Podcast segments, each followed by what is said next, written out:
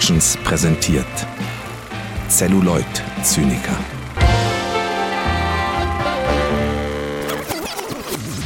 Und damit hallo und herzlich willkommen zu einer neuen Folge der Celluloid Zyniker in der Stammbesetzung mit meinem liebsten Kumpan Moritz Fürste. Hallo Moritz. Hallo Finn, na? Ja, also ich, ich finde das gut, dass du deine Liste weiterführst. Ähm, und ich finde es auch sehr, sehr gut, dass du mich jetzt äh, als, als, Stamm, als Stammbesetzung quasi bezeichnest, weil ich glaube, Stand jetzt ist es gerade wieder ausgeglichen, so mit, mit Gästen und mit mir, also als Stammbesetzung in Anführungszeichen.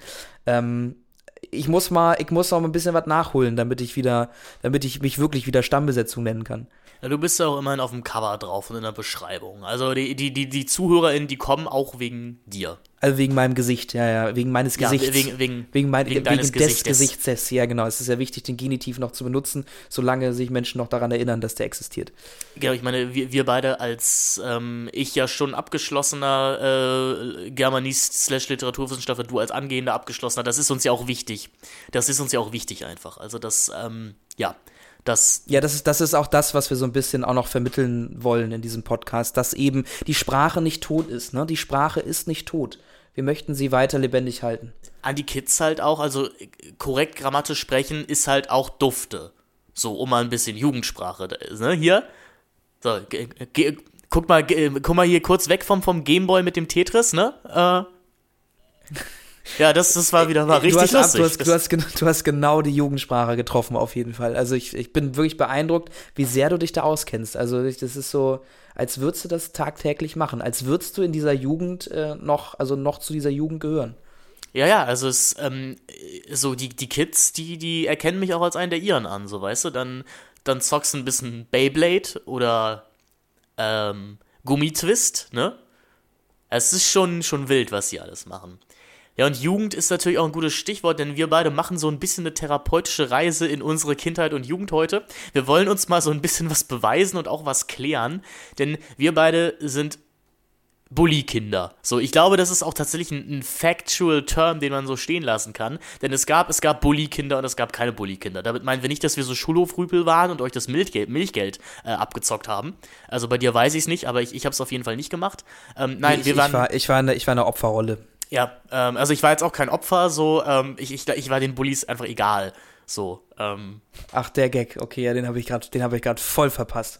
Ja, nee, nee, ist okay, weißt also der, der eine, ihr hört schon, einer von uns ist traumatisiert und der, der andere, der hat das einfach nur immer so von der Seite beobachtet. So, ähm, ich, ich, ich war da der, der neutrale Mitmacher, ähm, der es aber so gesehen natürlich letztendlich am meisten ermöglicht hat, weil man auch nichts dagegen gesagt hat. Das sind ja natürlich die Sachen, die einem dann später klar werden. Ja, nee, aber, aber schön, dass du diesen äh, ja dann durch, durch, auch durchaus kritischen Rückblick auf deine Kindheit noch hast und das auch so analysieren kannst. Es gibt ja auch Menschen, die das einfach nicht können, ne? Genau, die dann, die dann irgendwie sagen, nee, nee, ich war im Widerstand auf jeden Fall. Also ich, ich, ich war im Widerstand. Ja, ja. Wir waren, wir waren keine Rüpelkinder, wir waren große Fans von Michael Bulli Herbig, dem deutschen äh, Komiker und tatsächlich nach Selbstaussage auch der erfolgreichste Humorist des deutschen Kinos.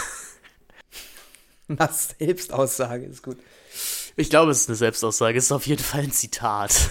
ähm, ja. Also es würde mich sehr wundern, wenn das eine Selbstau äh, Selbstaussage von, von Bully Herbig ist. Unsere Kindheit ist auf jeden Fall massiv bestimmt worden von dem guten Herrn, vor allem von seinem Film Traumschiff Surprise Periode 1.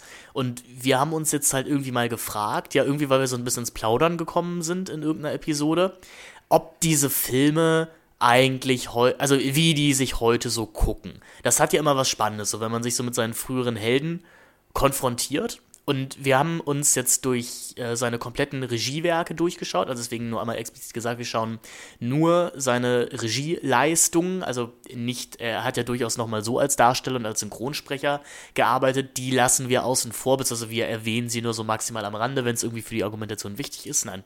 Ähm, wir haben uns durch äh, seine Regiefilmografie geschaut und in diesem ersten Teil, es wird ein zweiteiliger Podcast, in dem ersten Teil beleuchten wir seine Karriere bis ins Jahre 2007, also von Erkan und Stefan bis zu Lissy und der wilde Kaiser, weil man kann da ja auch so ein bisschen Cut machen in seiner Karriere, würde ich sagen. Dieser erste Teil, das sind so die, die Bully-Parade-Filme im weitesten Sinne, also alles Filme, die eben auf seiner erfolgreichen Fernsehsketch-Show basieren und danach kann man sagen, geht so ein bisschen die, die ernsthafte Filmkarriere los.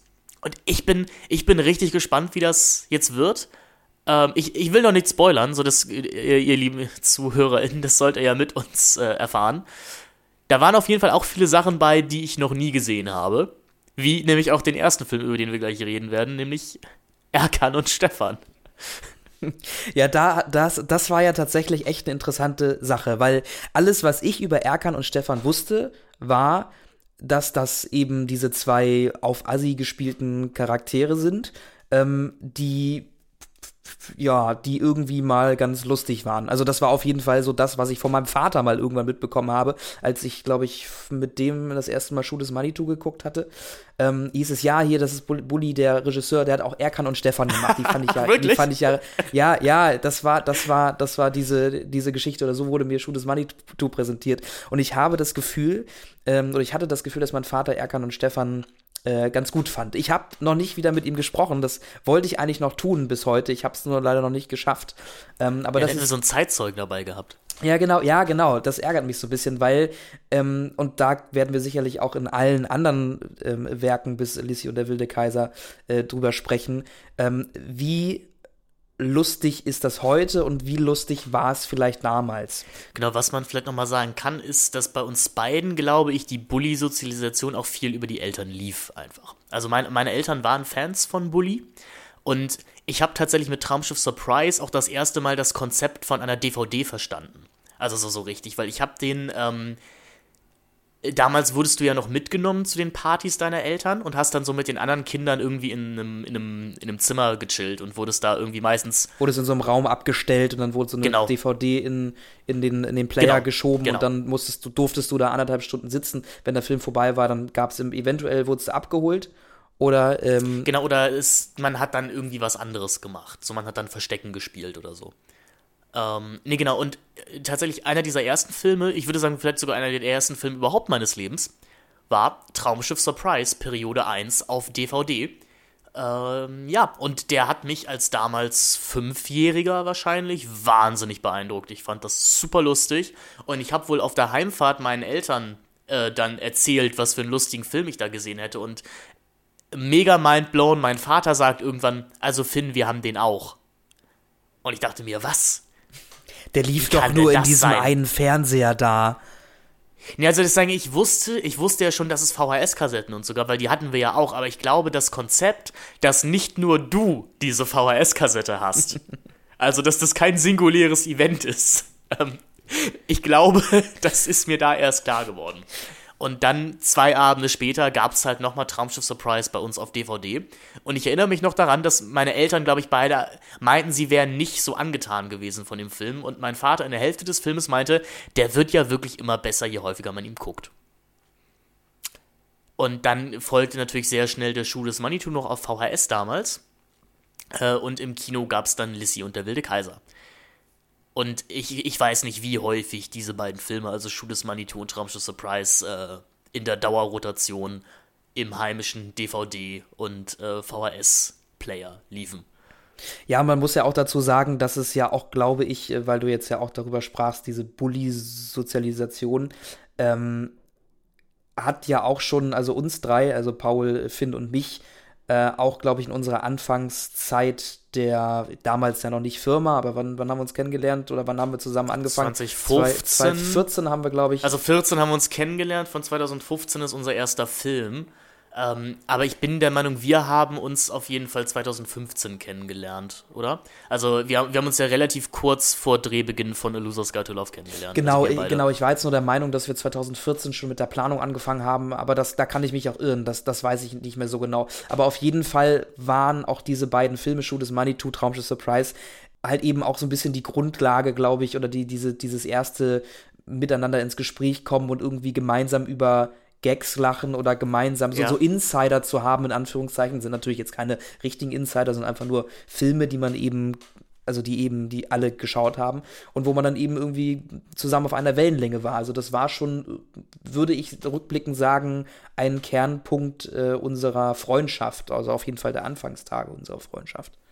Genau, das Interessante, was ich jetzt viel gemacht habe mit den Filmen, ist, dass ich äh, die Filme mit meiner besten Freundin Julie zusammengeschaut habe, weil wir halt immer so einen Filmabend am Montag haben. Ähm, und natürlich häufig jetzt mittlerweile Sachen für die Podcast-Vorbereitung zusammen gucken. Und ich mir dachte, Mensch, ich, ich würde es jetzt richtig spannend finden, weil die ist explizit kein Bully-Kind.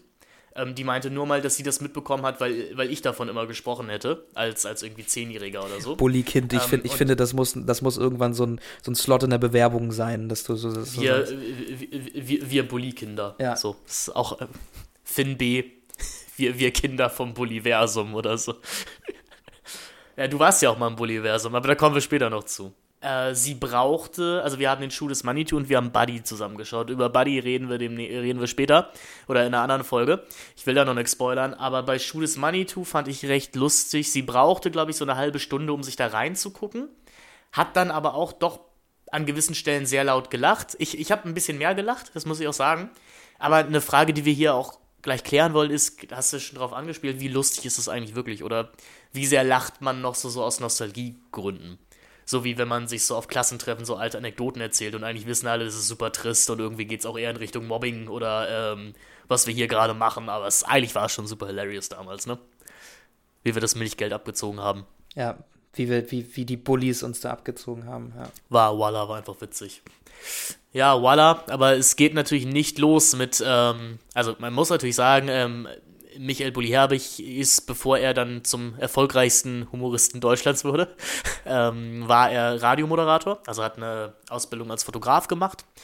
Und äh, dann unter anderem bei Radio Energy begann dann die Bully Late Night Show. Und was ganz lustig ist, dass er da schon mit Rick Cavanian und Christian Tramitz, also mit seinen beiden häufigsten Werke Werkgefährten oder mit diesem Trio, die haben sich da kennengelernt und haben seitdem äh, durchgehend zusammengearbeitet, haben schon in dieser Late Night Show viele Figuren sich ausgedacht, die man dann später in der Bully-Parade, die von 1997 bis 2002 bei ProSieben lief, sehen konnte. Und das ist eine Sketch-Show. Auf YouTube sind sehr viele Folgen davon zu finden. Das würde ich durchaus auch mal empfehlen, weil da echt ein paar, ein paar kleine Brüllerchen bei sind. Das orientiert sich, fand ich jetzt so ein bisschen an Monty Pythons Flying Circus. Mm, oder vielleicht sogar noch eher ein bisschen an, an hier ähm, Saturday Night Live aus den USA. Weil es, gibt schon durchaus wiederkehrende Formate. Es gibt durchaus wiederkehrende Sketche, wie halt unter anderem Winnetou, Star Trek und äh, eben Sissy. Aber das ist häufig auch einfach wunderbar absurd und ein bisschen anarchisch und lässt einen fast so ein bisschen traurig gucken, dass sowas auch mal im deutschen Fernsehen möglich war. Also sowas teilweise wirklich sich auch einem Gag verweigernden, was ja, da habe ich wirklich großen Respekt vor. Ähm, mhm. also die, die, jetzt mittlerweile pro probieren sie ja tatsächlich sogar wieder so ein paar solche Formate wieder zurückzuholen. Also ich glaube, es gibt jetzt auf RTL ähm, ein Format mit, wo das Max Giermann, glaube ich, hostet. Äh, da geht es viel um, um, um, um so Impro-Sachen, ne? Also wie viel mhm. Impro das dann im Endeffekt ja. tatsächlich ist. So, das, das darf man dann bestimmt äh, debattieren, aber trotzdem ist so ein bisschen wieder dieser Wunsch, glaube ich, dahin mehr so ungeskriptet, also gut, die, die, die Gags äh, bei der Bully-Parade waren nicht ungeskriptet, die waren, glaube ich, ganz im Gegenteil, sogar genau. sehr durch, durchgeskriptet, aber trotzdem irgendwie mehr, mehr Comedy, also mehr Live-Comedy, aber in genau. so Gruppen zu machen. Es ist auf jeden Fall, also es ist sehr unterschiedlich. Also ich habe, glaube ich, jetzt Folgen aus der späteren Zeit gesehen. Ähm, also es, es, es, ist so ein Wechsel aus live aufgeführten Sketchen und äh, vorab aufgezeichneten. Hm. Ich, ich äh, habe mir, glaube ich, ein paar Mal dieses, ich weiß nicht, ob du es auch gesehen hattest, ähm, es gibt ein, ein Video mit Sascha, also dem Sänger Sascha. Ja, als, als Promo, als Promo, glaube ich, für. Für, für Schudes Manitou, ne? Wo er mit, ja. mit äh, Winnetouch, ähm, äh, oh Gott, wie ist, vor, mir, vor mir auf dem Wagen. Genau, äh, auf, auf, auf, dem Wagen vor ein mir. Ein junges genau. Mädchen, ja, genau. Äh, wo sie das singen und äh, ich glaube, vier Anläufe brauchen, um diesen Song durchzusingen. Und äh, das ist schon wahnsinnig lustig. Ja, also ja, ja, genau, weil es halt so ein authentisches, authentisches Ding einfach ist, so ein authentisches nicht durchziehen können dieser dieser Rolle, dieser Immersion. Ähm, das, also gucke ich mir zum Beispiel auch immer gerne wieder an. Also da war, ey, waren echt coole Sachen dabei. Das ist aber auch eine Sache, die mir so grundsätzlich an Bully aufgefallen ist. Das finde ich, kann man an diesem Clip auch sehr gut festmachen. Wir packen den vielleicht auch einfach mal in die Videobeschreibung, sonst, falls ihr den nicht kennt. Ähm, ich glaube, Bully findet seine eigenen Witze auf positive Art und Weise sehr, sehr lustig. Also ich glaube, das ist wirklich ein Mensch, der keinen, keinen zynischen Knochen in sich drin hat. Also der, der macht diese Sachen, glaube ich, weil er sie wirklich richtig, richtig lustig findet. Und das merkst du, das merkst du ja in diesem Sascha-Clip Sascha auf, dass er sich selber halt am meisten darüber beömmelt, ähm, dass er diesen Winnetouch hier gerade spielt. Und ich erinnere mich halt auch an diese Castingshow Bully sucht die starken Männer in dem dann ja auch Sketche vorgeführt wurden, die Bully geschrieben hat. Und ich fand es immer richtig herzlich, dass Bully in der Jury der ist, der am meisten lacht, weil er sich so über seine eigenen Sketche freut. Und das, das könnte jetzt so wahnsinnig hochnäsig klingen, aber es, es hat was sehr Sympathisches. Also ich finde, du merkst bei ihm einfach, dass, dass er voll dabei ist. Also dass er das wirklich alles komplett lebt. Ja, das, das ist tatsächlich so eine Sache und die muss ich, muss ich ihm auch immer positiv lassen. Und deswegen war er auch für mich immer ein, ein großes Vorbild, was so Regisseur sein oder auch die Leidenschaft für das Medium Film ähm, oder auch für Geschichten erzählen, vielleicht im Allgemeinen ähm, äh, angeht, äh, immer war, ähm, ist eben dieses, dieses, dieses ähm, Mitfiebern, dieses, dieses On-Fire-Sein für dieses Produkt, für dieses, äh, ja. für den Film, für die Geschichte, die da erzählt wird, für dieses authentische, leidenschaftliche. Und das, das siehst du wirklich in jedem, ob das jetzt aufgesetzt ist oder nicht. Ich finde, es kommt nicht so rüber, als dass es aufgesetzt ist. Das ist schon finde ich beeindruckend und es nimmt einen irgendwie mit und, mhm. und, äh, und, und gibt den, also auch seinen Film einfach einen, einen ganz anderen Spin. Also irgendwie so, ja, was, was, was Herzliches, das hast du, hast du schön gesagt, ja. Ich fand auch als junger Filminteressierter, ich fand seine Audiokommentare auch immer richtig spannend. Weil du auch gemerkt hast, da ist jemand, der auch durchaus vermitteln möchte, wie so ein Film gemacht wird. Genau, vor allen Dingen, ja genau, vor allen Dingen ist er auch ein Begeisterter des Filmschaffensprozesses. Ne? Also, ähm, das finde ich ist auch mal durchgekommen und ich glaube, das war auch für mich eben dann so dieser Punkt, wo mich auch dieses Filme machen auch gepackt hat. Ich glaube, das kann man auch Bully zuschreiben, dass ich da irgendwie Feuer für gefangen habe damals. Ey, sich, sicherlich, weil es ja. Ich glaube, wir, wir müssen Erkan und Stefan kurz einmal aus dem Weg schaffen, bevor wir über die Sachen reden wollen, können, über die wir wirklich reden wollen. Ja, ab, absolut. Aber, aber ich finde, ich finde halt trotzdem erstmal Bully als Person oder, oder Michael Herbig, ist jetzt die Frage, reden wir jetzt über Bully Herbig oder über Michael Herbig oder über Michael Nee, wir sind ja gerade noch in der Phase, wo er wirklich explizit auch Bully ist. Also ich glaube, in dieser Folge können wir noch Bully sagen und ab der nächsten Folge ist er dann Herr Herbig. Herr Herbig, ja. Was Herbig hier macht. Ja, ja. Ähm, nee, aber äh, finde ich trotzdem gut, dass wir einmal kurz über die Person selber sprechen, weil das finde ich schon sehr auffällig ist und er ja auch abseits dieser Filme eben ja doch schon also ab, abseits seiner Werke ja doch auch eine Person ist, die eine gewisse Medienpräsenz hat und die halt auch als solche irgendwie in der Öffentlichkeit ein gewisses Standing hat, also mhm. quasi nicht hinter seinen Werken verschwindet, sondern ja eigentlich ist, neben seinen genau, Werken es, als, als Person existiert. Aber ich finde eben auch super sympathisch, obwohl er diese Person ist, es, es geht gefühlt nie um ihn als Person. Also es geht, es geht dann auch immer um die Filme mit dabei. Also er ist jetzt, na gut, er ist natürlich auch noch ein in Anführungszeichen älterer Prominenter aus einer Zeit, wo, wo es halt noch keine sozialen Netzwerke gab, also wo das einzige Private, was du halt dann über Stars erfahren konntest, eben außer InTouch oder sowas war. Aber auch in heutigen Interviews, also ich habe mir jetzt eins angehört im äh, Podcast von Barbara Schöneberger äh, mit den Waffeln einer Frau. Ähm, da geht es halt auch größtenteils um einen Regisseur in der Quarantäne. Also das wurde, glaube ich, relativ ähm, am äh, 2021 irgendwann aufgenommen und da geht es halt größtenteils einfach darum, wie Bully kreativ war in, in der Quarantäne. Also man, man hört ja auch einfach auch so wenig Boulevardeskes über ihn. Mhm. So man weiß, er hat irgendwie, er hat eine Freundin und ich glaube, die haben auch einen Sohn zusammen. Mhm.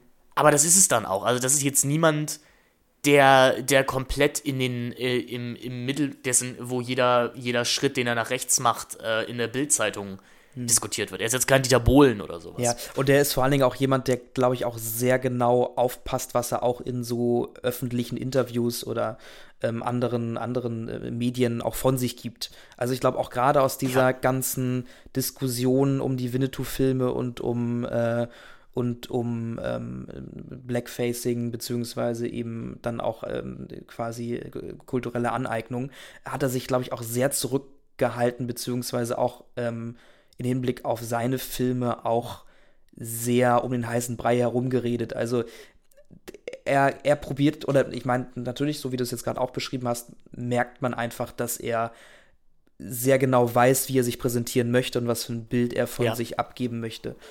Sie haben in diesem Barbara-Podcast tatsächlich auch, ähm, also Barbara Schöneberger stellt einmal so ein bisschen die Frage mit, so ja, wie ist denn das heute in der Woke-Culture? Ähm, und wie, wie gehst du da mit deinen eigenen Film um? Und so ein bisschen kann sich Bully natürlich auch nicht, er ist jetzt na, er ist fast ein Boomer, ne? Er kann sich, glaube ich, auch nicht so ganz frei machen von dieser Rolle, die viele alte Comedians jetzt einnehmen. Aber er hat es relativ diplomatisch ausgedrückt. Also er sagt sowas wie, er würde diese Filme heutzutage natürlich nicht mehr so drehen, aber er findet das als Ausrede oder als, äh, als argumentativen Punkt eigentlich nicht so stark, weil er meint, du würdest keinen Film, den du jemals gedreht hast, heutzutage wieder genauso machen, weil jeder Film eben in einem bestimmten zeitlichen Kontext stattfindet. Und er würde sich von der jüngeren Generation teilweise nur mehr wünschen, dass die sich ein bisschen mehr mit dem Entstehungskontext auseinandersetzen, ähm, anstatt gleich alles zu verteufeln. Und er sagt eben, dass ähm, er durchaus weiß, dass viele Leute aus der LGBTQI äh, Community diese die Filme immer sehr lustig fanden und seines Wissens nach jedenfalls an ihn nie jemand rangetreten ist und gesagt hat, er fühlt sich davon diskriminiert und das ist natürlich auch das Letzte, was er machen möchte. Und das glaube ich ihm auch. Also darüber werden wir nochmal reden. Ich, hab, ich habe nie das Gefühl, dass sich hier über eine Minderheit lustig gemacht werden soll. Sie wird eher benutzt, um sich über ein Genre lustig zu machen. Aber dazu werden wir dann ja dezidiert in den Filmen noch kommen. Ich fand das gerade verglichen mit sowas, was, was dann irgendwie die da Hallerforden oder sowas heutzutage von sich geben, doch noch eine angenehme Perspektive auf das Ganze. Ja, definitiv.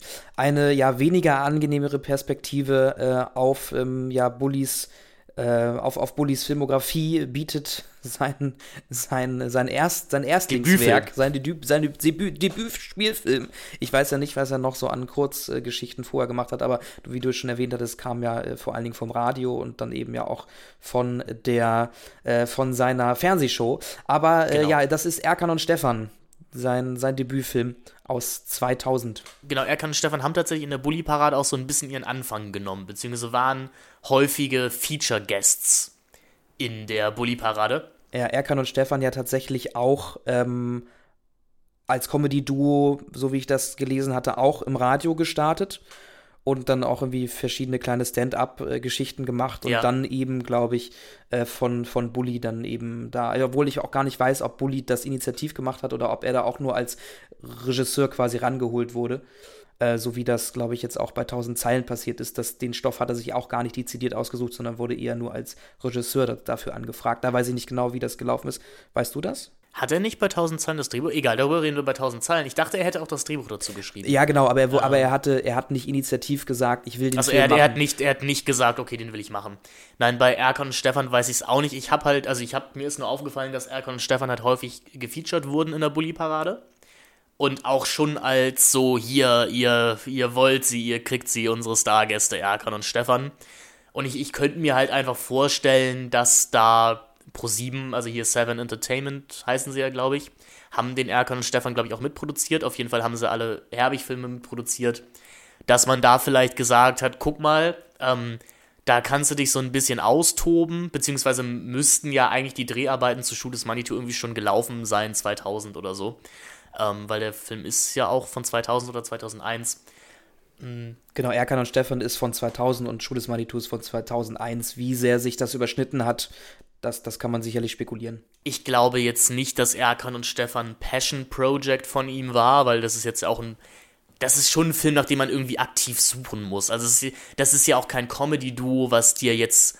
Wo irgendwer anscheinend jetzt irgendwie sagt, ach, das war noch Humor. Also, ich habe das Gefühl, auf Erkan und Stefan gucken halt alle zurück und sagen, nee, ähm, das war eigentlich nie was. Die Frage wäre natürlich gewesen, wenn wir Erkan und Stefan als Kinder gesehen hätten, aber wie gesagt, das wurde von meinen Eltern auch schon an mich rangetragen im Jahre 2004 mit, das ist halt Schund.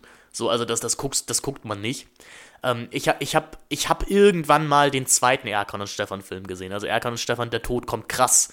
Ähm, was eine nett gesagt Krimi-Persiflage ist, so auf die alten Agatha Christie-Krimis, beziehungsweise nee, hier äh, Hercule, also die alten, doch, die alten Agatha Christie-Krimis, äh, natürlich irgendwie mit Schwerpunkt Hercule Poirot, also hier äh, Tod auf dem Nil, ne, weil Kreuzfahrtschiff. Und ich fand irgendwie am deprimierendsten, wie viele große und verdiente deutsche Schauspieler in, sich in diesem Film entwürdigen. Also da hast du irgendwie Andrea Sawatzki und Ludger Pistor, den du auch ansiehst, die, die wollen, die wollen hier gerade nicht sein. Also die, die wollen gerade lieber ganz woanders sein. Und das ist, sieht man ja auch der Haupt- oder der, der weiblichen Hauptrolle vom ersten Stefan-Film Alexandra Nedel an, Aber vielleicht erzählen wir kurz einmal, worum es denn geht in diesem cineastischen Meisterwerk. Erkan und Stefan aus dem Jahre 2000. Ich verlese kurz die Inhaltsangabe von, äh, von Filmstarts.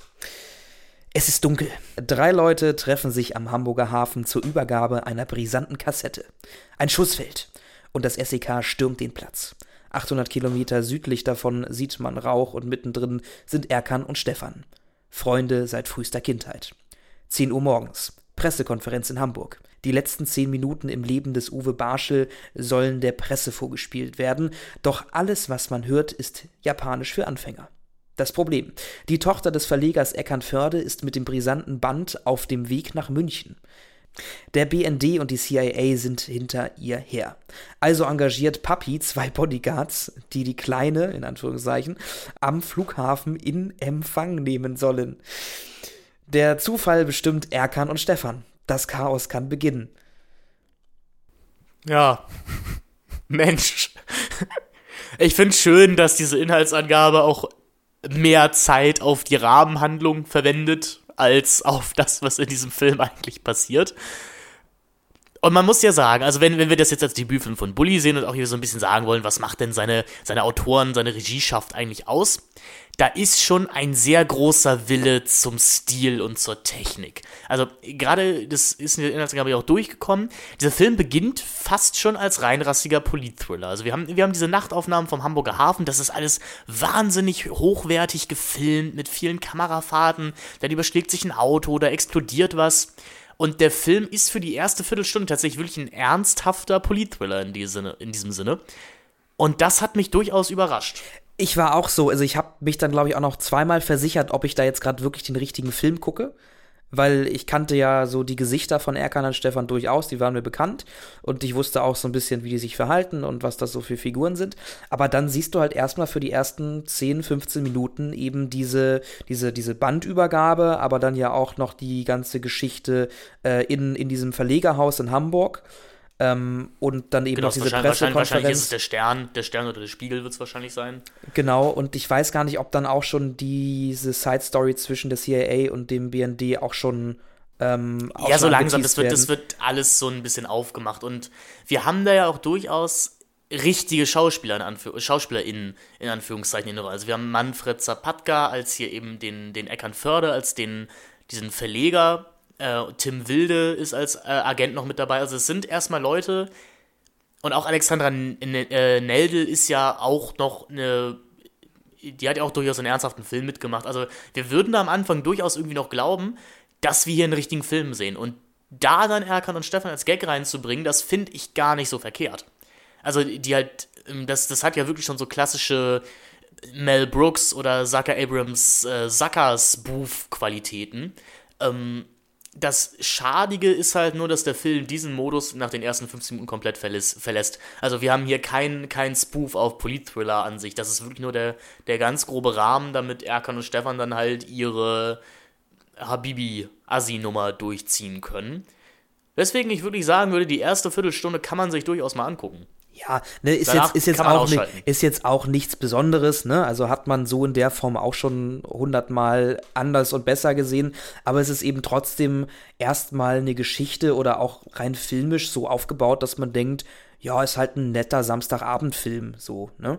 Ähm, Genau. Aber das, das kann man ja durchaus wegweisend für Bully sagen. Ihm ist schon eigentlich sehr wichtig, eine funktionierende filmische Diegese zu konstruieren, die auch abseits der blöden Witze funktionieren würde. Das ist, ist jetzt kein filmwissenschaftliches Zitat, aber ein Zitat von unserem Podcast-Kollegen äh, Daniel Gramsch vom Bahnhofskino, der mal meinte, eine gute Parodie muss halt eigentlich auch reinrassig in ihrem Genre funktionieren, wenn du die ganzen blöden Witze rausnimmst. Ja, wo ich jetzt wo ich jetzt sagen würde, bei Erkan und Stefan könnte das funktionieren, bei is Money To, bei Traumschüsse Preis auf. Bei Sissy könnten wir dann drüber diskutieren, aber ähm, Genau. grundsätzlich ja, würde ich dem da auf jeden Fall äh, zustimmen. Aber man muss halt einfach sagen, diese beiden Figuren, Erkan und Stefan, die haben halt genau einen Witz. Und ich will jetzt hier gar nicht mal abstreiten, dass das für zwei Minuten nicht vielleicht ganz lustig sein kann. Denn e- ehrlich gesagt, die ersten zwei Minuten, die sie auf dem Bildschirm waren, die sind noch okay. Also da denkt man sich, ja, hm, also ob ihr als jetzt ihr zwei münchnerischen Weißbrote wirklich zwei, ähm, ja, wahrscheinlich türkische Migranten der zweiten oder dritten Generation spielen solltet, weiß ich nicht. Aber passt schon. Und, aber nach zwei Minuten geht es halt einfach komplett auf, auf, auf die Nerven, weil diese Figuren, die haben halt nichts. Also das, die haben, die haben einen Witz und das ist halt nämlich, sie sagen krass oder Bunny und sie sind halt Loser und das ist dann auch der Film. So. Also das, das sind alle humoristischen Situationen, die man mit denen haben kann. Dann ist es noch sehr viel Slapstick und einfach die Inkompetenz der beiden. Und hey, wenn die beiden sowas ähnliches wie Charisma hätten, dann könnte man das bestimmt transportieren. Haben sie aber nicht. Deswegen waren das mit die schmerzhaftesten 87 Minuten meines Lebens. Und ich mache das sehr selten. Ich habe diesen Film nicht aktiv durchgehalten. Also ich musste irgendwann ich musste irgendwann was anderes nebenbei machen. Ich habe auch irgendwann angefangen, auf meinem Handy rumzuscrollen und irgendwie zu gucken, wer spielt mit und wer spielt wo noch mit. Ja, genau. Wer ist da, wer, wen findet man noch in den späteren Filmen von Bully auch noch wieder und so. Also ich habe ich hab mich dann sehr in dem, in dem Meta, in dem, in den Meta-Sachen zu dem Film, äh, habe ich mich damit beschäftigt eher. Ja, und sonst, äh, honestly, ist es so your typical deutsche Krawallkomödie aus dieser Zeit. Also Alexandra Nedel, unsere Hauptfigur, wird natürlich durchgehend sexualisiert. Nicht nur von Erkan und Stefan, sondern auch irgendwie vom Film. Die ist halt das heiße Bunny, die hat absolut kein Innenleben, die ist wirklich nur so eine Trophäe. Ja, ja, sie wird, ähm, sie wird ja eigentlich sogar als recht intelligent eingeführt. Ja, also genau. sie lernt ja da, was, was lernt sie? War das Japanisch? Japanisch, genau. Genau, sie, sie ähm, also sie wird auf jeden Fall so dargestellt ähm, und äh, eigentlich auch also eigentlich wird auch suggeriert, dass sie generell auch, auch nach Selbstbestimmung aus ist und, und, das, und das eigentlich auch verfolgt, aber alles drumherum engt sie eben ein. Also eigentlich ist die, diese Figur schon spannend, aber was mit ihr gemacht wird, funktioniert halt nicht und ist halt auch, wie du schon sagst, äh, recht problematisch und objektifizierend und äh, ja, unschön, sag ich mal. Ja, ich meine, wir wollen jetzt hier ja auch gar nicht so woke rüberkommen, ne? Aber äh, man muss halt dezidiert das kritisieren, was der Film einem vorsetzt. Und ich, ich will ja auch nicht mal sagen, dass man nicht durchaus auch über Objektifizierung hier und da lachen kann, wenn es eben dann abseits davon ein guter Film ist. Aber das ist Erkan und Stefan halt nicht. Also das ist ein komplett, bis auf den Anfang und wie gesagt hier und da ein paar Kamerafahrten relativ lieblos hingerotzter Film. Hm. Obwohl ich, obwohl ich auch in der ersten Viertelstunde tatsächlich ähm, teilweise ein bisschen irritiert war, ähm, weil es gab so einen ganz speziellen Kameraeffekt und da müsste ich Paul noch mal fragen, wie der genau heißt. Ich habe danach gesucht, ich habe aber diesen Namen nicht gefunden. Vielleicht könnt ihr, liebe HörerInnen, uns da irgendwie weiterhelfen oder mir weiterhelfen finden. Vielleicht fällt dir der Name ja ein. Aber dieser Effekt, dass wenn du ähm, quasi in deinem Kamerabild in der Tiefe auf zwei verschiedenen Ebenen zwei Personen hast. Also ne, relativ weit, relativ nah an der Kamera und relativ weit weg von der Kamera. So, dann hast du ja normalerweise dadurch, dass du eben mit ähm, mit äh, Objektiven drehst, die meinetwegen eine, eine Blendenstufe von, äh, weiß ich nicht, 1,4 oder was weiß ich haben, um eben diesen, diesen Unschärfeffekt zu erzeugen, hast du natürlich, wenn du jetzt sagst, ich möchte mich ähm, mit meiner Schärfe auf den Hintergrund fokussieren, hast du natürlich den Vordergrund unscharf, ne? weil die, die, die Funktion der Kamera das eben nur so zulässt, dass du entweder Vordergrund, Hintergrund oder halt eben das, was du scharf haben möchtest, dann scharf hast, aber eben nicht den jeweils anderen äh, äh, tiefen Punkt, sage ich mal. Und es gab ein, zwei Einstellungen am Anfang, ich glaube am Ende dann nicht mehr so, das war vor allen Dingen in diesen ersten 15 Minuten, äh, dass du diesen Effekt hattest, dass du sowohl die Person, die im Hintergrund stand, als auch die Person, die im Vordergrund an der Kamera stand, scharf hattest. Und es gibt Ja, da, ich ist- weiß nicht, ob ja, das. Ja, das ist ein, äh, das nennt sich Split Diopter. Ähm, das, ist, das ist ja was, was ähm, äh, Brian De Palma ja auch viel gemacht hat in seinen Filmen. Der ja auch hier und da mal so Paranoia Polit-Thriller gedreht hat. Oder beziehungsweise einen Prominenten mit, mit Blowout. Und ich könnte mir noch vorstellen, dass das hier tatsächlich noch ähm, durchaus als humoreske Referenz darauf zu erkennen ist. Also um dir halt einfach zu sagen, guck, guck mal, das ist hier ein Kameraeffekt, den, den kennst du aus, aus richtigen Filmen. Den, den benutzt er auch in Mission Impossible ganz viel. Ich glaube, das benutzt er in all seinen Filmen. Ähm, diese, dieses äh, Split-Diopter-Verfahren. Ähm, das fand ich auch durchaus noch nett, aber das verschwindet halt Genau, es ist dann, es ist dann auch haben. einfach irgendwann nicht mehr da. Also es wird dann auch einfach irgendwann nicht mehr benutzt, obwohl ja dieser Polit-Thriller an sich durchaus schon auch weitergeführt wird. Ne, in der, in der, während der ganzen anderen äh, Side-Story, genau. die sich dann mit Erkan und Stefan und der Ninja, wie sie im Film äh, liebevoll genannt wird, äh, von Erkan und Stefan. Ähm, Aber es ist halt, es ist halt dafür, dafür, dass uns diese Storyline am Anfang ja wirklich sehr lang und breit aufgemacht wird, fast schon lächerlich komplex dafür, dass es dann halt gar keine Rolle mehr spielt.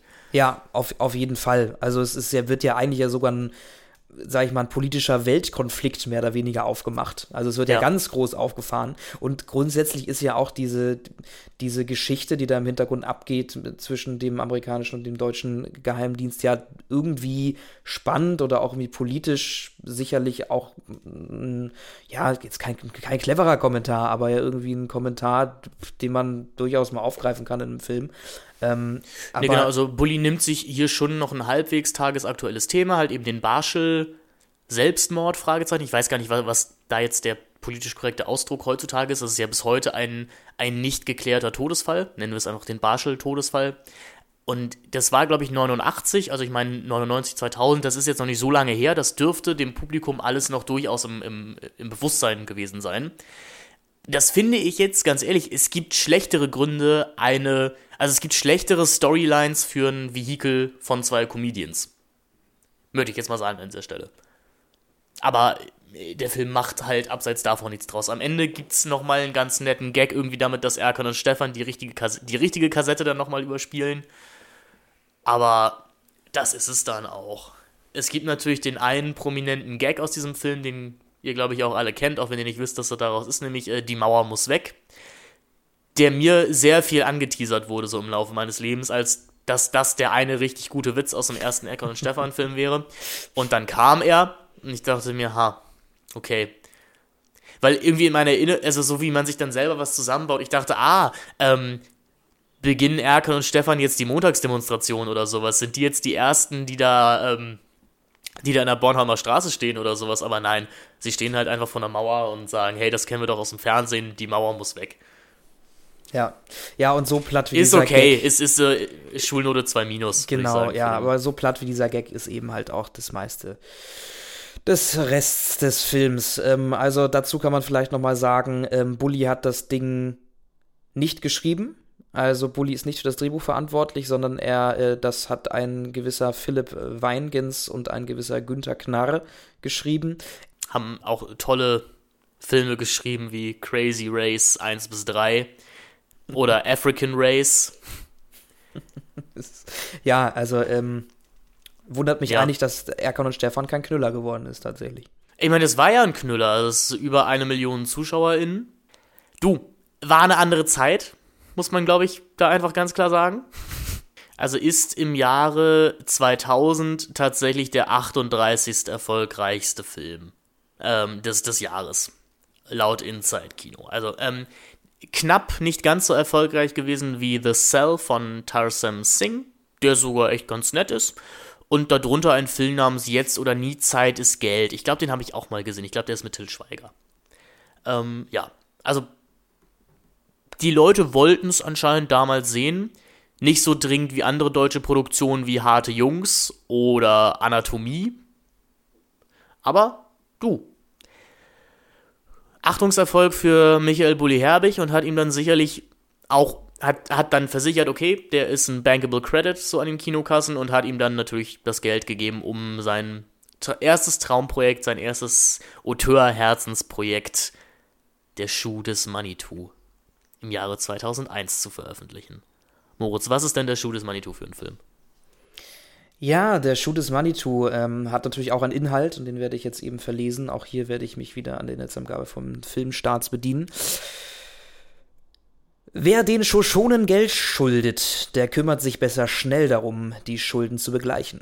Das müssen auch der Apachenhäuptling Abahachi und sein Blutsbruder Ranger lernen, die sich bei den Indianern Gold geliehen haben, um einen Saloon zu einem Stammlokal für gesellige Indianerabende auszubauen. Doch dann haut sie Erzbösewicht Santa Maria übers Ohr. Das Gold ist weg, der Apachenpub nur noch abbruchreif. Zu allem Überfluss erschießt Santa Maria auch noch Falscher Hase, den Häuptlingssohn der Shoshonen, und schiebt die Tat Apahachi und Ranger in die Schuhe. Die Blutsbrüder landen am Marterpfahl. Die einzige Chance, die noch bleibt, Apahachi weiß von einem verborgenen Schatz. Dummerweise hat Apahachi nur einen von vier Teilen der Schatzkarte. Die anderen Teile befinden sich im Besitz von seinem schwulen Zwillingsbruder Winnetouch, dem Griechen Dimitri und der Barsängerin Uschi. Punkt, Punkt, Punkt. Um hier mal ganz clever Mama Mia zu zitieren. Ja, ich mag, dass auch die, äh, die Inhaltsangabe schon so ein paar Gags bereithält. Also die, die, die sagt einem schon, was für eine Art von Film das hier sein wird. Ja, wie, wie fanden wir das? Ja, also jetzt beim Rewatch oder damals ist jetzt natürlich die Frage. Also ich, gut, damals haben wir ja eigentlich vorhin schon geklärt. Äh, man muss jetzt dazu erstmal einleitend sagen, ich bin als Kind auf jeden Fall großer Winnetou-Fan gewesen. Ich bin auch, ich gucke auch, fahre auch jetzt noch jedes Jahr an Kalkberg nach Bad Segeberg und schaue mir, ähm, schau mir die Karl-May-Festspiele ähm, da unterm Kalkberg an. Ähm, und für mich hat es deswegen eben auch noch einen ganz besonderen Vibe, beziehungsweise es wurde sich halt hier über das Genre lustig gemacht, wo ich die Referenzen auch schon als Kind halbwegs kannte. Mhm. Ähm, deswegen war es für mich eben auch immer noch doppelt lustig. Also natürlich zum einen der, der Pipi-Kaka-Humor an manchen Stellen oder halt auch der, der, die, die, so die, die, die Klassiker-Gags von Bully, aber eben doch auch schon so ein paar Genre-Geschichten oder auch, naja, auch sehr, sehr, ähm, sehr genau äh, auch an den Winnetou-Film orientierten Gags, ähm, die ich auch schon als Kind verstanden habe und auch, ähm, auch recht lustig fand. Äh, jetzt beim Rewatch tatsächlich ähm, habe ich, glaube ich, an ein, zwei Stellen gelacht, weil mir Sachen aufgefallen sind, die ich so, die ich vorher noch gar nicht gesehen hatte, oder einfach Gags, die jedes Mal ziehen. Ich weiß gar nicht mehr, was es genau war, aber ich glaube, ich, glaub, ich finde einfach immer noch diesen, den, den Werbesong aus der Super Perforator Werbung finde ich einfach genial. Der ist super. Ja, vor allem, aber das ist ja auch ein Moment, da hat man als Kind halt einfach darüber gelacht, weil es so absurd ist, dass jetzt auf Englisch, also eine Sprache, die man nicht versteht, dieser Song gesungen wird. Aber der, wenn man jetzt Englisch versteht, ist, ist der Song hier auch tatsächlich so ganz lustig. Also es könnte, könnte ein authentischer Werbeslogan halt für äh, diese Kugel, also für, für diese Super Perforator-Kugel äh, sein. Absolut. Und ich glaube, noch an eine andere Stelle, wo ich herzhaft wieder gelacht habe, wo ich nicht weiß, warum das immer noch genau mein Komikzentrum trifft, aber das ist, äh, als die beiden am Marterfall sind und Ranger in also dann schlafen, beziehungsweise Abahachi schläft und Ranger möchte ihn aufwecken und er dann in verschiedenen Tierlauten probiert, ja. ihn aufzuwecken. Ich weiß nicht, warum das jedes Mal wieder bei mir zieht, aber ich finde das einfach saulustig, wenn Ranger einen scheiß Hahn imitiert. Ähm, ja. Ähm, in diesem Film natürlich kommt uns zum ersten Mal ein Leitmotiv, jedenfalls der Comedy-Bully-Filme, daran, also er ist sehr interessiert an Beziehungen, würde ich jetzt erstmal sagen. Vor allem an, ähm, also auf der einen Seite natürlich an, an romantischen Beziehungen zwischen Männern und Frauen, aber er stellt sich halt auch die Frage, wo Männerfreundschaften vielleicht hier und da auch die Ebene der reinen Freundschaft verlassen und so eine homoerotische Ebene bekommen. Und einer der Hauptgags von ähm, Schuh Manitou ist natürlich, dass eben diese bei Karl May grundseriös und traditionsreiche Blutsbrüderschaft von äh, Winnetou und Old Shatterhand, in diesem Fall natürlich hier äh, Apahachi und äh, Ranger, dass man die irgendwie auch so ein bisschen in Paarprobleme erstmal übersetzt. Also, dass äh, Ranger ist mit der Gesamtsituation unzufrieden was ich tatsächlich bis heute einfach sehr lustig finde. Ja. Und es geht in diesem Film tatsächlich sehr viel um paartherapeutische Diskussionen darüber, was denn, also was denn die eine Seite, also Blutsbrüderschaft ist, glaube ich, hier so ein bisschen als Synonym zu verstehen von eben einer Beziehung, vielleicht sogar einer Ehe, was man denn tun kann, um eben so eine Blutsbrüderschaft über die Jahre auch noch frisch und spannend für alle zu halten. Und das ist grundsätzlich, finde ich, nicht die dümmste Herangehensweise an so eine Winnetou-Parodie. Absolut nicht. Vor allen Dingen, weil es dann ja auch nicht nur bei dieser Beziehung bleibt. Ne? Es gibt dann ja auch noch ähm, verschiedene Beziehungen zwischen anderen Charakteren, die auch immer auf eine, ja, was heißt immer, aber häufig auch auf eine erotische Ebene gehoben werden oder auch eben nicht, auch nur auf einer freundschaftlichen Ebene bleiben. Aber es gibt ähm, natürlich dann irgendwann diese Freundschaft, ja, es ist, ich weiß nicht genau, wie weit man da gehen kann, aber dann zwischen Winnetouch und ähm, dem Ombre dem, dem, Ombre, äh, genau. dem, dem Charakter, dem den, den Hemi Sülzer. Achso, achso, nein, nee, nee, Ombre, achso, Ombre ist ja der, der, un, der Unterboss, der Grieche, genau. Unterboss, eine, eine, eine der, der Lieblingswörter äh, von meinem Bruder und von mir, ähm, äh, dem Unterboss von Santa Maria. Ähm, ich weiß nicht genau, wie man diese Beziehung irgendwie ausmachen kann, aber da entwickelt sich dann ja auch durchaus was. Dann gibt es ja noch dann irgendwie mhm. auch diese Dreiecksbeziehung, die dann ja eigentlich genau. keine ist, zwischen Abahachi Ranger und Ushi. Genau, Dreiecksbeziehungen kann man grundsätzlich sagen, sind immer ein Thema bei Bully. Mhm, ja, und dann gibt es äh, auch noch innerhalb der Gang von äh, Santa Maria auch diese zwei ähm, Gangster, die irgendwie immer zusammen rumhängen und wo auch sich immer so leicht homoerotische Anwandlungen, äh, wo, wo da solche Anwandlungen auszumachen sind. Äh, der, der eine, der den Apfel fängt. Ja. Ich weiß nicht, ob du dich da. Genau, also sind Jim und John? Nee, nicht Jim und John. Das sind äh, nicht Jim und John, sondern zwei andere. Ähm, das, ja, ja, Celluloid-Zyniker, der bestvorbereitetste Podcast ja, unter ja. den Deutschen. Äh, nee, Jim und, Jim, und, Jim und John sind ja neben Ombre die beiden, die beiden Bodyguards. Ja, einer von beiden ist Tim Wilde, das weiß ich immer. Ähm, ja, und der, und der Jim ist tatsächlich der Darsteller, der den Assistenten von Herrn Eckernförde in Erkan und Stefan spielt. Hm? Wenn du dich noch an den erinnerst. Ja, ich, ich glaube, ich, ich, glaub, du weißt auch, wie du meinst mit der homoerotischen Beziehung. Das sind Joe und Jack. Und äh, Jack ist Oliver Vnuk. Also genau, Ulf ja, Ulf, Stromberg. Ulf, der Ulf. Ja, ja genau. Genau. Ähm, auch sonst Abseits davon gut besetzt, äh, Natalia Avalance dabei als junge Uschi. Ich bin mir gerade unsicher, ob tatsächlich auch in der Kinofassung oder nur in dieser Extra-Large-Fassung, aber genau, Marie Bäumer noch als das weibliche Love Interest Uschi dabei. Hilmi Söser hast du schon angesprochen, Sky Dumont gibt den Bösewicht Santa Maria und sonst natürlich ähm, standardmäßig Michael Herbig, Christian Tramitz und Rick Cavanian in den drei Hauptrollen aber auch, wie auch Leute wie irgendwie äh, Alexander Held oder Gerd Lohmeier tauchen hier und da mal auf. Also Bully hat sich schon bemüht, hier eine in Anführungszeichen halbwegs seriöse Besetzung mit eben Comedy-Besetzung zu mixen. Und das finde ich durchaus sympathisch, weil auch Sky Dumont, ähm, der stand ja für so eine sehr bestimmte Art von Mann.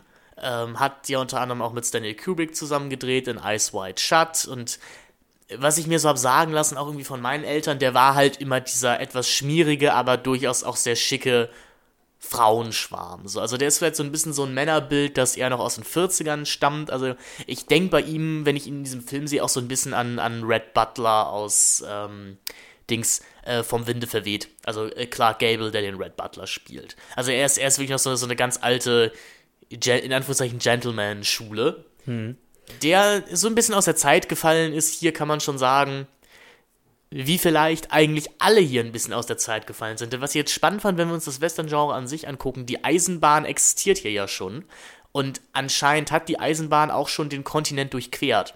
Das heißt, der klassische Western, wie wir ihn kennen, der ist schon fast zu Ende. Also das sind ja Filme, wo dann Leute wie Sergio Leone ähm, ihren Spiel mit das Lied vom Tod drauf äh, aufgehangen haben, dass diese Zeit jetzt eben vorbei ist. Hm. Und deswegen passen hier vielleicht Figuren wie der Winnetouch auch einfach sehr gut rein, weil eben diese klassischen Männerbilder, die haben jetzt so langsam einfach ein bisschen ausgedehnt und müssen sich in einer neuen mhm. Zivilisationsstufe öffnen ja. oder einfach auch einer neuen, ähm, ja, einem neuen Verständnis von Männlichkeit. Und gerade mhm. dadurch, dass Karl May teilweise explizit Teil der Handlung ist, der Western wird hier schon selber mythologisiert. Also Bully geht es hier wirklich auch sehr viel darum, dass, dass das hier Geschichten sind, die du die explizit schon als Geschichten funktionieren sollen.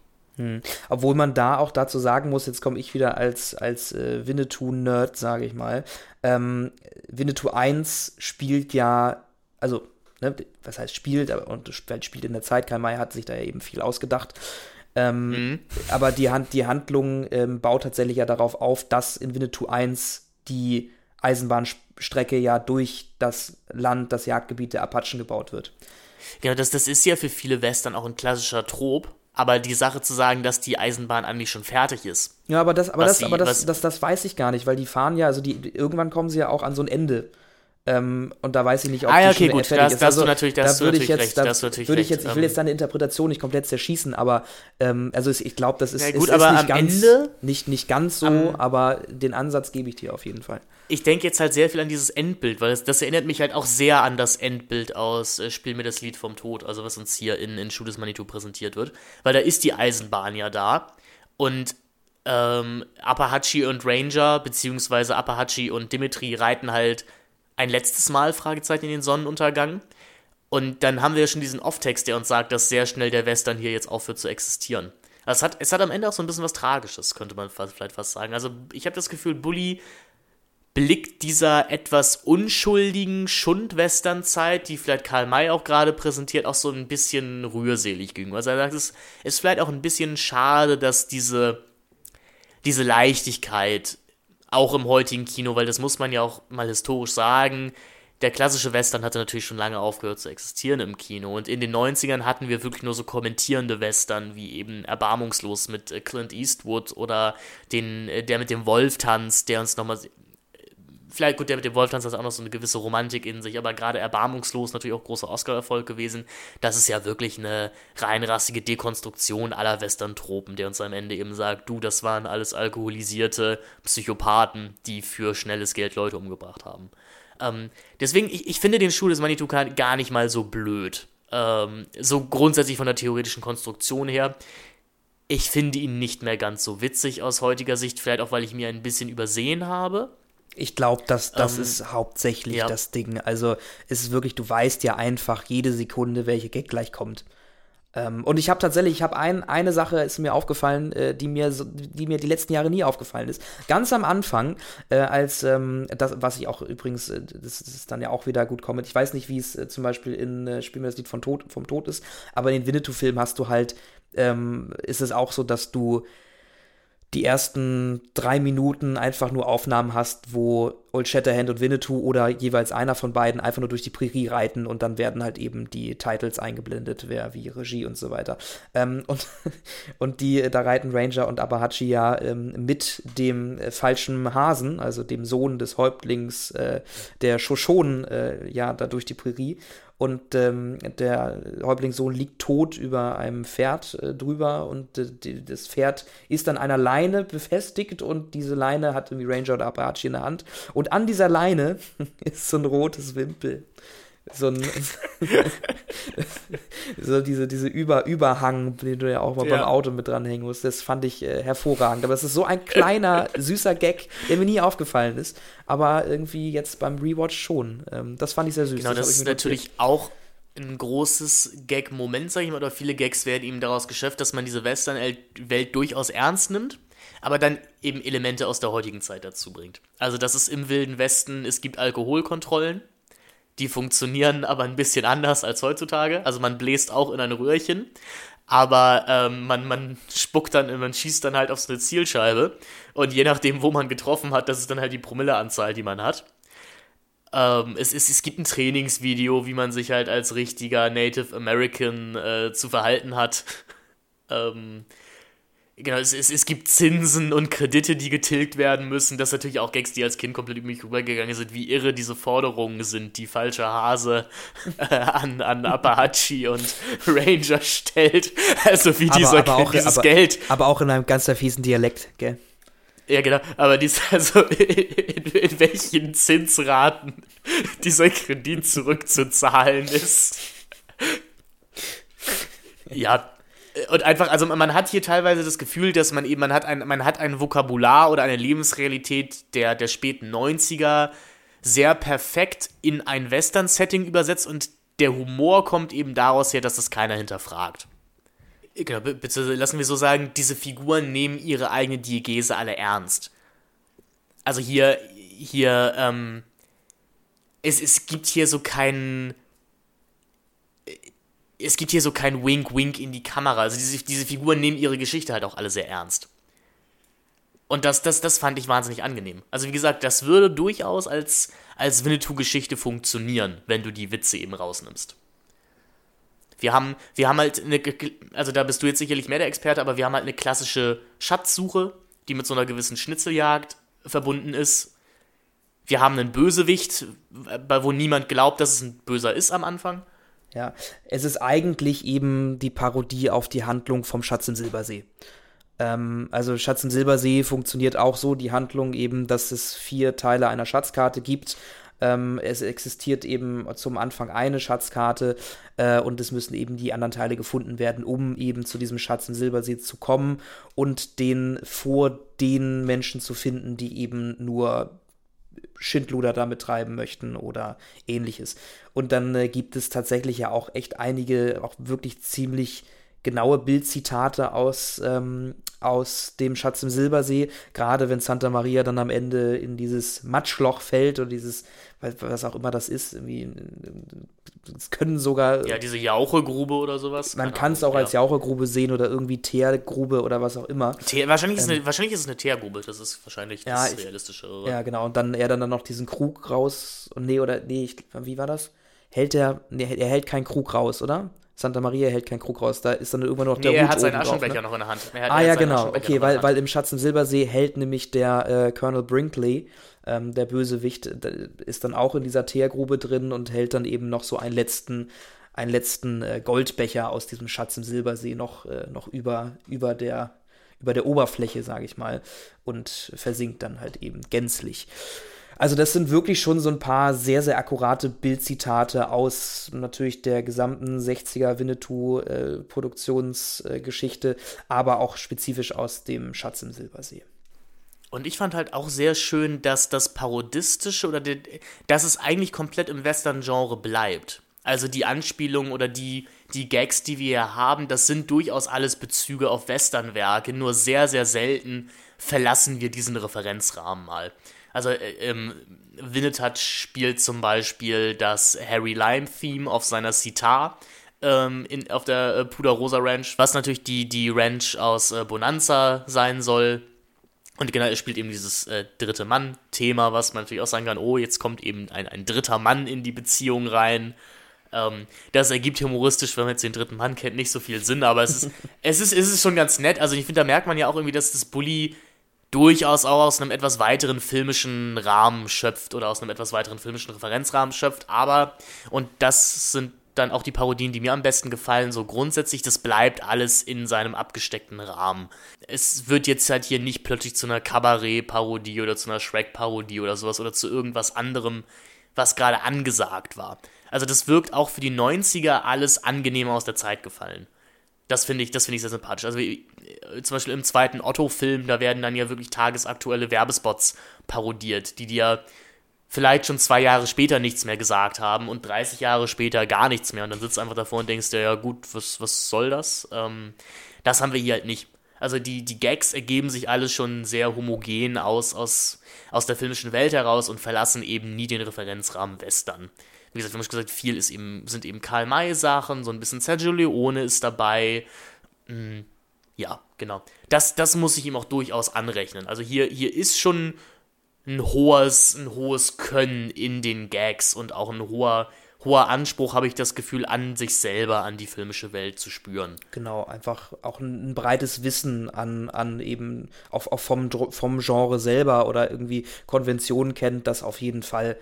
Ähm, was halt eben auch interessant ist, also was ich durchaus auch Schuh Manitou, Traumschiff Surprise, da können wir dann später nochmal drüber sprechen, wie du es da empfunden hast, ähm, finde ich aber eben, dass der Schuh des Manitou auch als, als geschlossenes filmisches Werk eben auch gut funktioniert, weil du eine abgeschlossene Handlung hast. Du hast nicht das Gefühl, dass es irgendwie eine Aneinanderreihung von Sketchen ist, obwohl natürlich einzelne Szenen schon auch auf Sketchen aufbauen. Ähm, aber es, es gibt viele Running Gags, die gut funktionieren, aber im Endeffekt ist es halt wirklich einfach dieser clevere Schachzug zu sagen, wir nehmen eigentlich die Story vom Schatz im Silbersee und ähm, nehmen die eben als handlungstragendes Element, um eine abgeschlossene Handlung zu erzielen. Ähm, ich finde nämlich zum Beispiel, dass bei Traumschiff Surprise episodenhafter wirkt.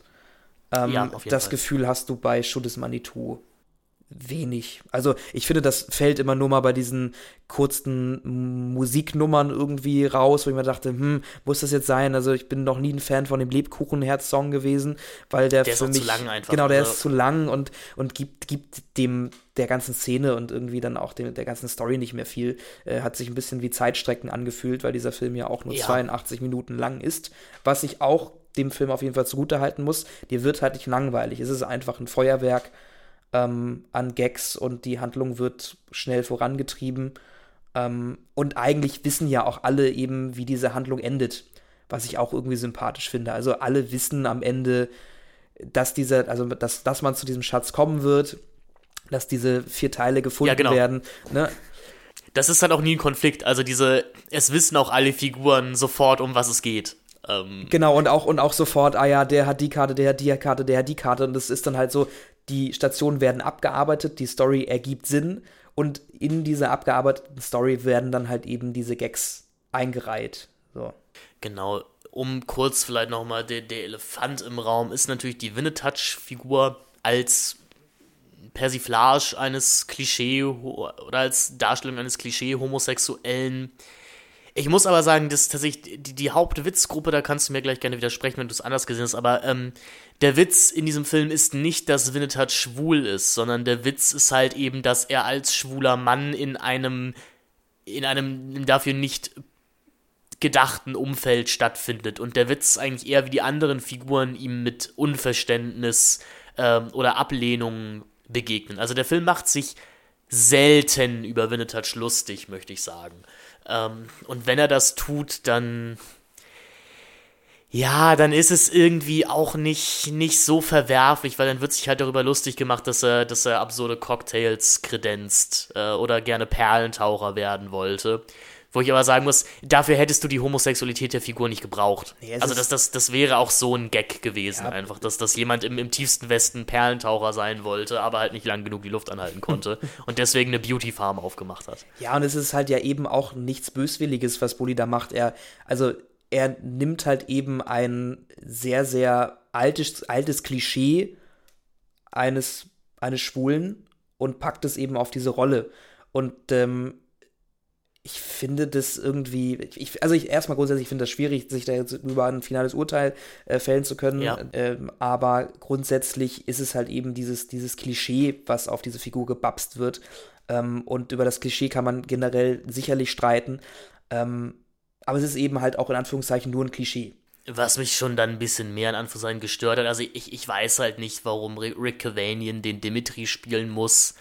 Das ist halt, das war ja Ewigkeiten auch ein Stick von, von Rick Cavanian, dass er halt äh, Figuren anderer Ethnizitäten gespielt hat.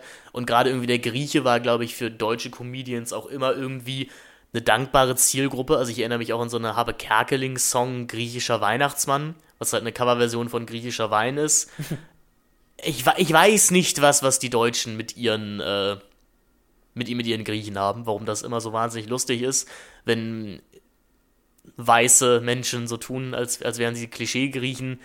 Aber auch bei Dimitri ist das halt alles sehr harmlos. Also der Hauptgag ist halt, dass er, dass er Wortendungen verwechselt oder dass er halt ähm, Wortbausteine vertauscht, dass er, dass er, Lexe dass er Lexeme vertauscht, genau. Aber ähm, dafür müsste er eigentlich auch kein Grieche sein. So. Genau.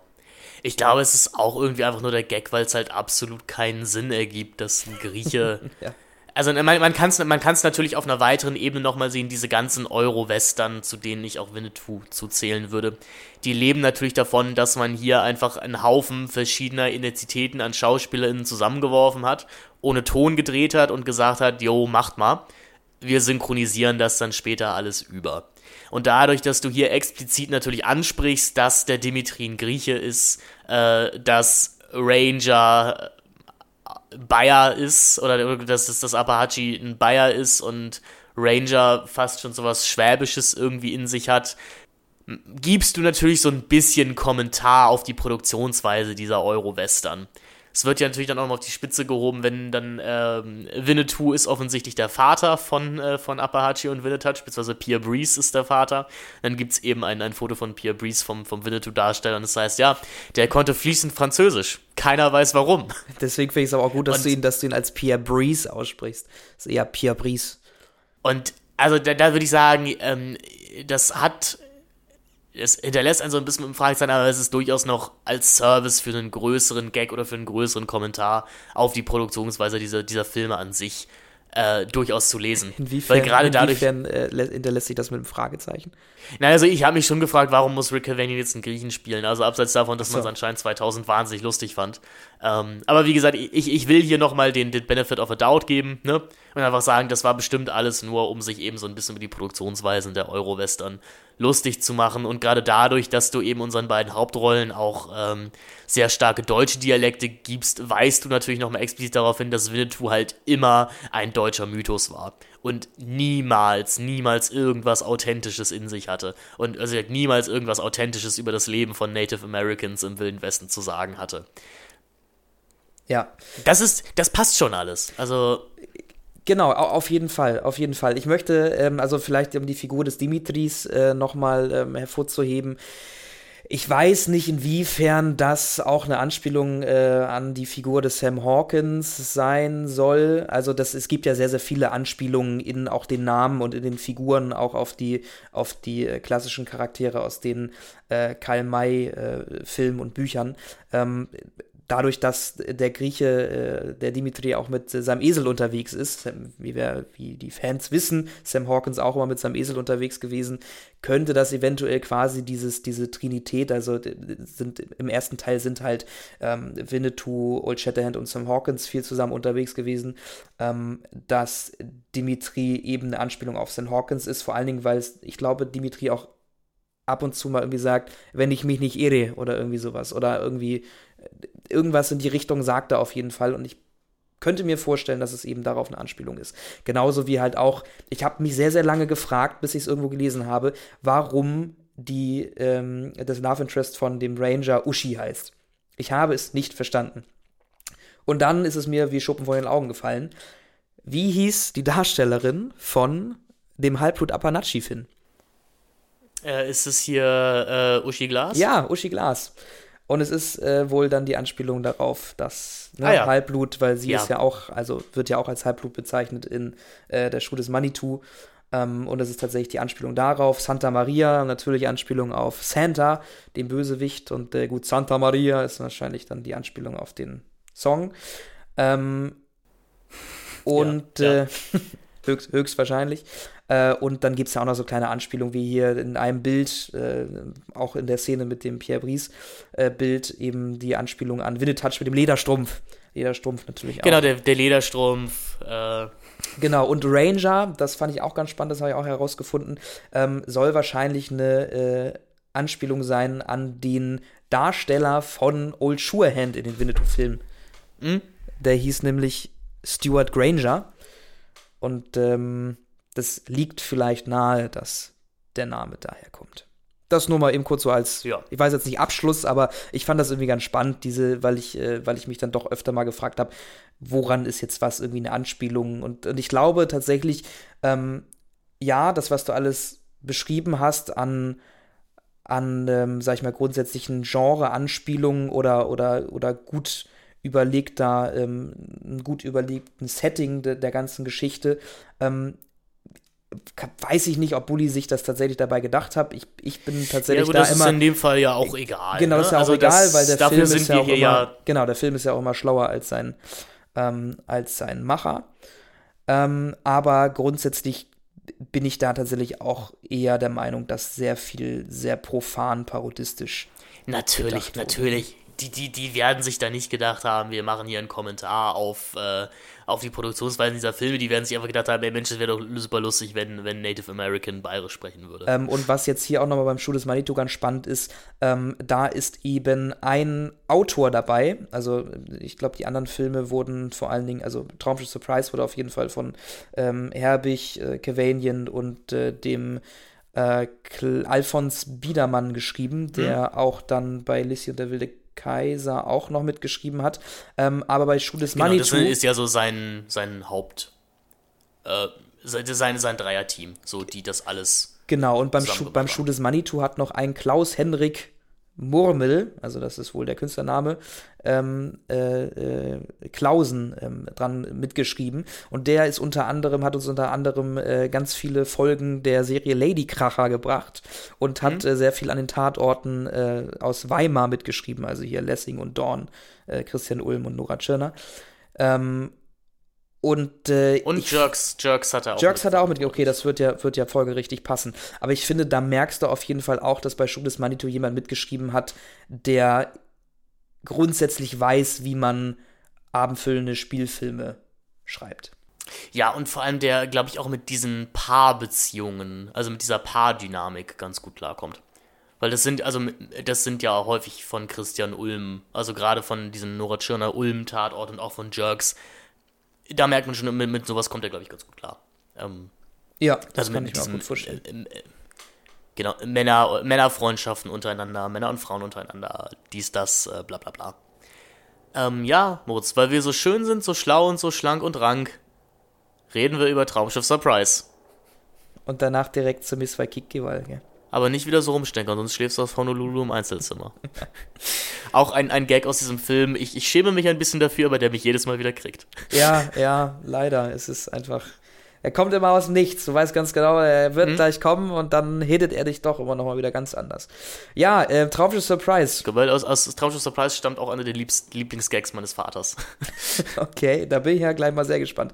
Traumschiff Surprise äh, aus dem Jahre 2004, also hat dann doch ein bisschen längeren Vorlauf gebraucht, äh, wenn man sich jetzt mal im Gegensatz dazu die Zeit zwischen Erkan und Stefan Schules Manitou anguckt. Ähm, läuft ganze 83 Minuten, also eine Minute länger als der Schuh des Manitou. Ähm, und äh, das ist auch wieder ein Film, in dem Bulli Regie geführt hat, am Drehbuch mitgeschrieben hat und das Ganze mit Herbix Films mitproduziert hat. Äh, interessant, jetzt äh, gleich mal im Vergleich äh, zum Schuh des Manitou eben hier, dass das Ganze von ähm, äh, Bully, Rick und äh, dem Alphonse Biedermann geschrieben wurde. Also da hat der Henrik, Klaus Henrik, ist der Klaus Henrik Klausen? Lol, ist mir jetzt gerade erst aufgefallen, äh, mitgeschrieben hat. Äh, der, der hat eben nicht mitgeschrieben bei Traumschiff Surprise. So rum. Das einmal zum Anfang. Ja, was passiert denn in, Traum, in, in Traumschiff Surprise? Was ist denn die Handlung? Ich verlese. Wir schreiben das Jahr 2304. Die Existenz der Menschheit ist bedroht, weil sie vor 250 Jahren mit Hilfe außerirdischer Intelligenz den Mars besiedelte. Jetzt will der Herrscher über den roten Planeten, der böse Rogul, die Menschen unterjochen und auch vernichten. Natürlich haben Erdkönigin Metapher und ihre Polit Metapher. Ach, na, kann ich mich jetzt schon wieder beömmeln. Natürlich haben Erdkönigin Metapher und ihre politische Riege noch ein Ass im Ärmel. Die Besatzung des Traumschiffs Surprise soll in der Zeit zurückreisen, um die Besiedelung des Mars aufzuhalten. Etwas ungehalten, aber notgedrungen machen sich Kapitän Jürgen Thorsten Kork, Mr. Spuck und Chefingenieur Schrotti auf den Weg, um die Einzelheiten ihrer Mission in Erfahrung zu bringen. Aber die Marsbewohner greifen die Erde bereits an, sodass die homosexuellen Weltraumfahrer alle Hände voll zu tun haben, um ungeschoren aus der Sache herauszukommen. Ja, ja. Ein spannendes Sci-Fi-Abenteuer, das viele kritische Fragen stellt. Also, das war natürlich ein Stable meiner Kindheit. Ich kann diesen Film bis heute auswendig mitsprechen. Von, von, von vorne bis hinten. Und wir, wir fangen mal erstmal mit dem Positiven an, ne? wie man das in der Schule auch immer gemacht hat. Oder hat man da jetzt mit, ich weiß es gar nicht mehr. Äh, egal, wir, wir fangen mal erstmal lobend an. Das ist, ich, ich hasse immer dieses Wort so für den deutschen Film, ne? aber für ein Genre, in dem wir Deutschen uns seit der Raumpatrouille Orion, also seit den 60ern, nicht mehr ausgetobt haben, also dem Science Fiction, ist das, finde ich, auch gerade für das Jahr 2004 fast Referenzmaterial. Also das sieht nicht bedeutend schlechter aus als Star Wars Episode 3, der Ja. zu dem Zeitpunkt ja auch rauskam und war in Deutschland ja sogar erfolgreicher als äh, Episode 3 von Star Wars. Also äh, FX-mäßig, Effekte-mäßig, findest du da, würde ich sagen, bis heute in Deutschland wenig Besseres. gibt hier und da so ein paar Momente, gibt hier und da so ein paar Momente, die, wo man das Alter ein bisschen merkt, aber Herrgott, das merkst du ja bei jedem Film.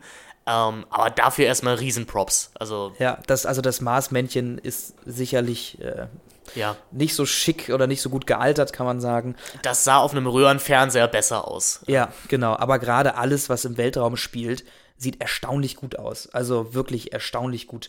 Und, ähm, und das, finde ich, kann man auch für Schuh des Manitou sagen, aber ich finde sogar auch für Lisi und der wilde Kaiser später. Ähm, das Sounddesign ist so dermaßen gut. Also, ähm, ja. also natürlich, das, das, das, ist ganz viel Effekt und ganz wenig äh, O-Ton, ähm, aber ey, das ist mega gut abgemischt und die Sounds sind auch immer so drüber, dass es, dass es gerade noch irgendwie realistisch klingt, aber auch ein bisschen drüber. Und das und diese und diese Balance gerade im Sound finde ich ähm, bei den Bully-Filmen immer sehr gelungen. Ich glaube, der ganze Film ist auch äh, nachvertont. Also ich glaube tatsächlich alle seine Filme. Ich glaube auch schon Shoot des Manitou äh, ist, ist, komplett nachvertont. Ja, bei Shoot des Manitou weiß ich es nicht genau, aber bei Traumschiff Preis ist es auf jeden Fall so. Ja. Und ich finde auch größtenteils die Kostüme, die Sets, die sind größtenteils auch ziemlich gut. Also man merkt, hier wurde ein wahnsinniger Aufwand betrieben. Was man ja aber auch schon bei Erkan und Stefan, auch bei Shoot des Manitou sagen könnte, also Bully will schon immer, dass man diese filmische Welt, in der das stattfindet, glauben kann. Ähm, das, da, da wirkt nichts lieblos, da wird nichts dahin gerotzt. Also das ist jetzt nicht so, wenn man sagt, oh ja, komme mal halt ein äh, Weltraumfilm, ne? Äh, passt schon. Nee, also man, man sieht hier, wo auch das hohe Budget des Films hingewandert ist. Ähm, das muss ich erstmal begrüßen. Der Cast an sich liest sich natürlich auch schon mal gut, aber ich glaube, das ist schon mein erstes Problem mit dem Film. Der Film ist sehr unfokussiert mir sind da fast zu viele Figuren in der Geschichte drin. Shoot des Manitou, finde ich, funktioniert auch gerade, weil es eben so klein ist, weil wir da eigentlich nur vier bis fünf Hauptfiguren haben und so ein bis zwei Neben Nebenschauplätze. Traumschiff Surprise besteht halt fast nur aus Nebenschauplätzen. Ja, also du hast, was, was fand ich dann doch recht schlau war, war, dass ähm, die Schrotti-Figur dann doch recht am Anfang des Films aus der Handlung ausgeschieden ist weil ich glaube, das genau, wäre dann die, zu viel. Die Scotty-Parodie. Genau, die Scotty-Parodie. Ähm, das wäre dann, glaube ich, im Endeffekt ein bisschen zu viel gewesen.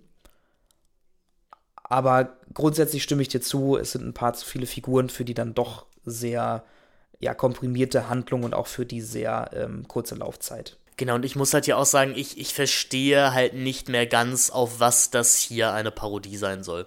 Also klar, im weitesten Sinne ist es irgendwie Star Trek. Also es, es geht als Star Trek-Parodie los. So, auch mit diesem ganzen, klar, es ist das Traumschiff Surprise und nicht das Traumschiff Enterprise. Das, das Logo der Surprise äh, ähnelt dem der Enterprise, beziehungsweise der Föderation doch natürlich auch ein bisschen. Man kann beamen, die Uniformen sind natürlich klar daran angelegt, wie auch die Namen. Also hier Kirk, äh, Spooky und Scott äh, und äh, Schrotti. Aber dann kommen doch irgendwie sehr viele befremdliche Momente da rein.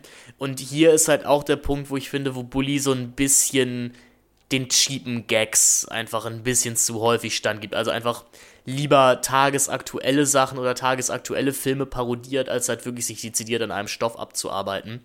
Denn ich finde jetzt nicht, dass hier eine Aussage über Star, über die Beschaffenheit von Star Trek an sich getätigt wird. Nee, nicht wirklich. Ähm, also ich meine, es ist, ich, ich glaube, es ist, es ist auf jeden Fall eine Kreuzung zwischen Star Trek und Star Wars. Also Parodie ja, genau. auf beides, weil du, also natürlich die, die Seite der Guten, sage ich jetzt mal, ist definitiv eher eine Parodie ähm, auf, äh, auf Star, Star Trek. Trek. Also, obwohl ich da auch schon sagen muss, so dieser intergalaktische Senat, der existiert in Star Wars ja auch. Ich weiß, Star Trek kenne ich mich tatsächlich nicht gut aus. Ich weiß, ja, also bei, bei ist, also, ja, den gibt es bei Star Trek so gesehen auch. Also die, die Grundidee von Star Trek ist ja eigentlich, dass eigentlich alle Völker friedlich zusammenleben, beziehungsweise dass eben das Raumschiff Enterprise eben auch dafür sorgt, dass der Frieden ähm, aufrecht gehalten wird und dass man das häufig auch eben pazifistisch tut.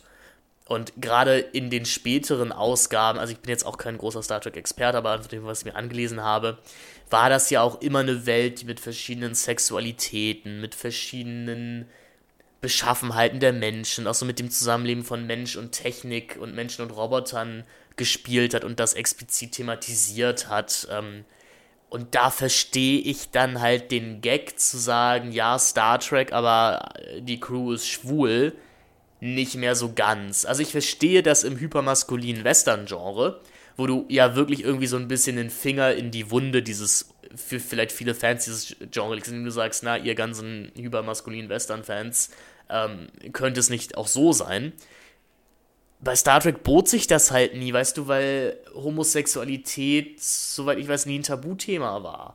Oder Liebe zwischen Mensch und Roboter. Deswegen ist das, finde ich, hier nicht mehr als einfach ein bisschen billiger Gag, halt zu sagen, hahaha. Wir sind schwul und haben lustige bayerische Akzente. Aber wie ist das denn bei der Besatzung der Enterprise generell? Ähm, da ist wie, wie ist da das, das Männlichkeitsbild, was da gezeichnet wird? Also die sind natürlich, ich meine, es ist eine Serie aus den 60ern. Ähm, Gerade William Shatner ist natürlich auch so ein Paradebeispiel für Maskulinität der 60er. Dahingehend verstehe ich schon wieder. Ich finde einfach nur, dass sich das Universum, das Star Trek-Universum an sich eigentlich nicht für diese homosexuelle Parodie anbietet, weil es, so wie ich es verstanden habe, per se eigentlich kein Thema war. Also weil es halt immer um Verständigung, genau, weil es halt immer um Verständigung ging und um Akzeptanz. Genau, also grundlegend eigentlich auch divers angelegt. Also mir kommen hier grundsätzlich einfach auch zu viele Elemente rein, die vom, die vom der Kernparodie ablenken. Also so lustig Till Schweiger in diesem Film ist, hat der in einer Star Trek Parodie eigentlich wenig verloren, weil er kommt dann irgendwie, er ist halt Bruce Willis aus das fünfte Element. der da ja auch halt einen Taxifahrer spielt. Und das Taxi ist äh, auch ein bisschen angelehnt an das Design aus, äh, aus, ja. aus dem fünften aber, Element. Aber auch ein bisschen äh, an, den, an diesen Speeder, äh, den Luke im ersten Teil bei diesem, äh, bei diesem Rennen fährt. Also es ist da ja, auch stimmt. wieder so eine Kreuzung ja. aus diesen beiden Elementen. Was ich halt durchaus wieder spannend finde, wie sich halt immer wieder aus verschiedenen, ähm, aus verschiedenen Vorlagen bedient wird und das dann aber halt so zusammen gemanscht wird oder sogar teilweise einfach nur gekreuzt wird, diese dann daraus eben diese bestimmte Ästhetik entsteht. Also klar, wir könnten natürlich sagen, dass ein bisschen die Aussage von Traumschiff Surprise ist, ist, dass das Sci-Fi-Genre an sich einfach repetitiv ist und dass alles irgendwie schon mal da war. Und dass es letztendlich auch, ich meine, selbst wenn wir, uns, wenn wir uns Star Wars angucken, wenn wir uns C3PO angucken, das ist halt der Roboter aus Metropolis. Ähm, kann, man, kann man nicht anders sagen. So auch die, die Welt, die in Metropolis präsentiert wird, das, die finden wir später in Blade Runner und auch im fünften Element wieder.